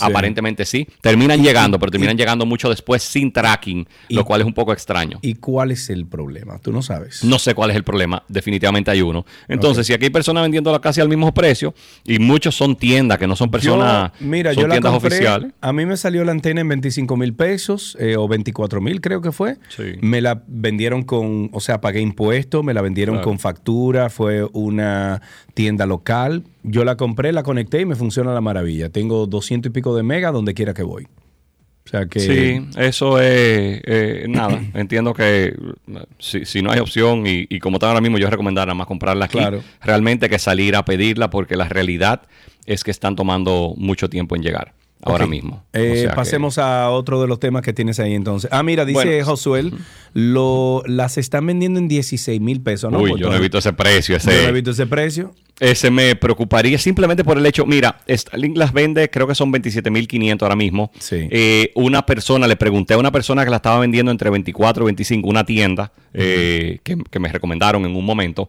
y me dijo que ellos, como la piden en grupos de a 10, le dan un descuento y otra pasa una parte de ese descuento al, al cliente. De verdad, no sé si es cierto o no, pero me hace más sentido una antena en un precio relativamente similar, Claro, donde ambos claro, ganan. claro. 16 mil ya me parece bastante económico, pero para ser sincero, desconozco si hay alguna forma, en algún volumen, cosa que dudo, donde Sí. Starlink la pueda vender. O a lo mejor son antenas usadas. También hay que leer entre las líneas. Podría ser, eso Exacto. no, eso desconozco. Ok, ¿qué otro tema tienes ahí? Bueno, para terminar el, el anterior, el tema, la respuesta de, de, de- dentro de la saga de Twitter es que el Meta, básicamente, más de la marca de Instagram, van a lanzar Threads el viernes, que es el, digamos, su respuesta a Twitter, que va a ser una Threads, plataforma. qué- nombre más feo, Threads. Bueno, sí, va a ser, dijeron, una de las cosas que más mencionaron, que me pareció curioso, que dicen es muy difícil de mencionar en muchos otros idiomas que no es el inglés. Claro, imagínate de que aquí, de que tres, tres. eh, tú tienes cuenta en tres, porque no va a decir threads. Sí, exactamente. Entonces, bueno, se supone que lanzan el viernes, entonces hay que ver de qué forma, eh, básicamente cómo terminan lanzándolo. Eh, porque ahora mismo no es eh, nada. Hay que ver, ellos, es un producto nuevo y va a ser exclusivamente de texto. Eh, Quizás luego terminan en- eh, entrelazando el Eh, tema de la imagen y misma texto, cuestión, pero- van a terminar la misma cuestión. Porque si no- Tenía un relajo diciendo que es un Instagram sin las fotos. Básicamente Wow. con los captions y los comments. Pero bueno, hay que ver. Eh, Muy bien, porque bueno. nadie ha logrado destronar a, a Twitter, lamentablemente. No, en, en ese ese tipo de comunicación nadie. Incluso hay gente que me dice, bueno, pero Sergio, tú tienes un millón de seguidores o casi un millón de seguidores en Twitter, ¿por qué tú no la usas más? Digo, es que, es que la naturaleza de Twitter tiene que ser en el momento. Las cosas que están pasando en el momento se comentan en Twitter. Las cosas que tú quieres que la gente analice se comentan en Facebook. Y el, el- el- ¿cómo se llama esto? El, el shownismo y, y enseñar las cosas en Instagram. Ya, es que esas redes se han convertido en eso. Y los bailecitos en TikTok y punto. Sí, demasiada y demasiado veneno. Pero bueno. Too much, too much. My, my friend, gracias por estar con nosotros. A ustedes. Hasta aquí artículos tecnológicos en 12 y 2.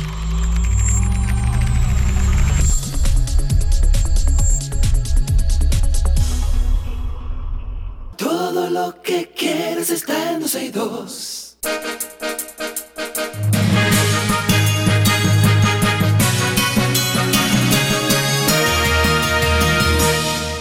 Estas son las noticias actualizadas. Nos vamos con que el emprendimiento juvenil en República Dominicana sigue siendo una herramienta importante para el desarrollo económico. Son, soné ahí a, ¿cómo es? Al penco. Importante. Inventando. Bueno, una, mm, eh, una herramienta importante para el desarrollo económico y social del país. Y según el informe de alegra.com, Latinoamérica emprende un análisis de las MIPIMES en la región. En el país, los jóvenes de 18 a 34 años de edad representan el 42.9% del sector, superando por, superado por países como México con un 50.5% y Perú con un 50.7%. Entre las principales causas para esta tendencia se encuentran la necesidad de independencia, el acceso de los recursos o a, los recursos que les faciliten obtener financiamiento y la flexibilidad y adaptabilidad. Sin embargo, el importante o es importante destacar que también existe una cantidad significativa de emprendedores con edades comprendidas entre 45 y 64 años, representando más del 25% total. En contraste, República Dominicana se encuentra rezagado en cuanto a emprendedores mayores de 65 años. El país registra solo un 5.6% de emprendedores en este rango de edad y un 2.5% por debajo del promedio regional. En comparación con Argentina, país que cuenta con 10% de emprendedores en este grupo demográfico. Aunque el impacto clínico y en número de casos es menor que en épocas pasadas, eh, para el presidente del Colegio Médico Dominicano es indudable que el país atraviesa por un brote importante de influenza. Ah, pues eso fue lo que me dio influenza. Y un repunte en la incidencia del virus del COVID-19. Sobre este último, dijo que el número de casos que eh, se ven en la actualidad no llega a los porcentajes que tuvo el virus anteriormente, ya que encontró una cantidad importante de la población vacunada de manera natural porque tuvo contacto con el virus o inmunizada con las dosis que se aplicaron. En otra, mm, información, los familiares del niño Donelli Martínez, quien perdió la vida en medio de un incidente el pasado 12 de febrero durante la ce- celebración del carnaval en Santiago, que implica a un cabo de la Policía Nacional, solicitaron a la Fiscalía incluir a otros miembros de la institución del orden. Por el hecho, eh, cumple seis meses de prisión preventiva el cabo de la policía Alejandro Castro en la cárcel de operaciones especiales durante, que me dicen que eso es un hotel. Durante una rueda de prensa, la pareja de esposos Anthony Martínez y Mariela Tejada exigieron a la fiscalía de esta ciudad incluir en el expediente a los demás miembros de uniformada que formaban parte de la patrulla implicada en el hecho. En otra noticia, la Policía Nacional apresó a uno de dos presuntos delincuentes que eran buscados tras varias denuncias de robos a personas y establecimientos comerciales. ¿En dónde? En Santiago. Se trata de Melvin José Pichardo, ah bueno, ese, ese primo mío, alias El Flaco, apresado en Curabo mediante la orden judicial número 02 7741 1023 por penetrar a un mini market ubicado en el sector El Guano a punta de pistola junto a Eric Manuel, alias El Gordito. Ah, mira qué bien, el flaco y el gordito, prófugo de donde sustrajeron la suma de 25 mil pesos y un celular, según informó el vocero de la policía de esta ciudad, capitán Fernando Valerio. El arresto de Pichardo se produjo cuando transitaba a bordo de la motocicleta marca Taurus. El flaco se encuentra en poder del Ministerio Público para los fines le- legales correspondientes, mientras las autoridades realizan un llamado a el gordito para que se entregue lo antes posible. El Centro de Operaciones de Emergencia informó este martes que está en alerta verde por posibles inundaciones para las provincias de Monteplata, Sánchez Ramírez, Distrito Nacional, Santo Domingo, Atomayor y San Pedro de Macorís. De acuerdo con lo comunicado por la entidad, las inundaciones repentinas o urbanas pueden ser causadas por la interacción de una onda tropical con una vaguada. En otro tema, el vocero y director de Estrategia y Comunicación de la Presidencia, Homero Figueroa, anunció este martes en su cuenta de Twitter que el sector eléctrico del país experimentó la mayor demanda en su historia la noche pasada. No obstante, residentes de diferentes barrios se quejan por las largas tandas de apagones y los comerciantes reportan pérdidas económicas por esta causa. Los apagones son de 5 y hasta 8 horas.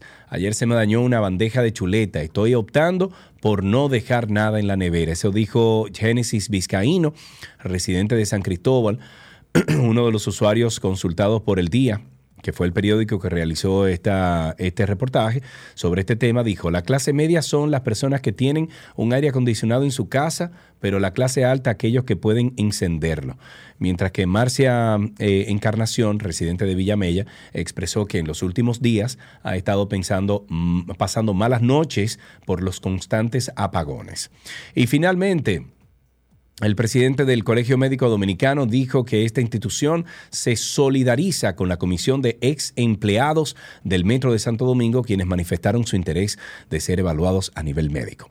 Con esto finalizamos estas noticias actualizadas en 12 y 2.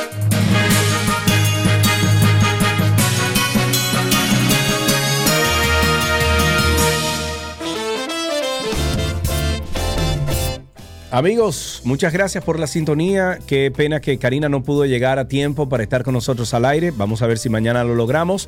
Sin embargo, siempre agradecidos de la sintonía en esta 91.3, 91.1 FM y por supuesto aquí en 12 y 2. Hasta tomorrow. Bye bye.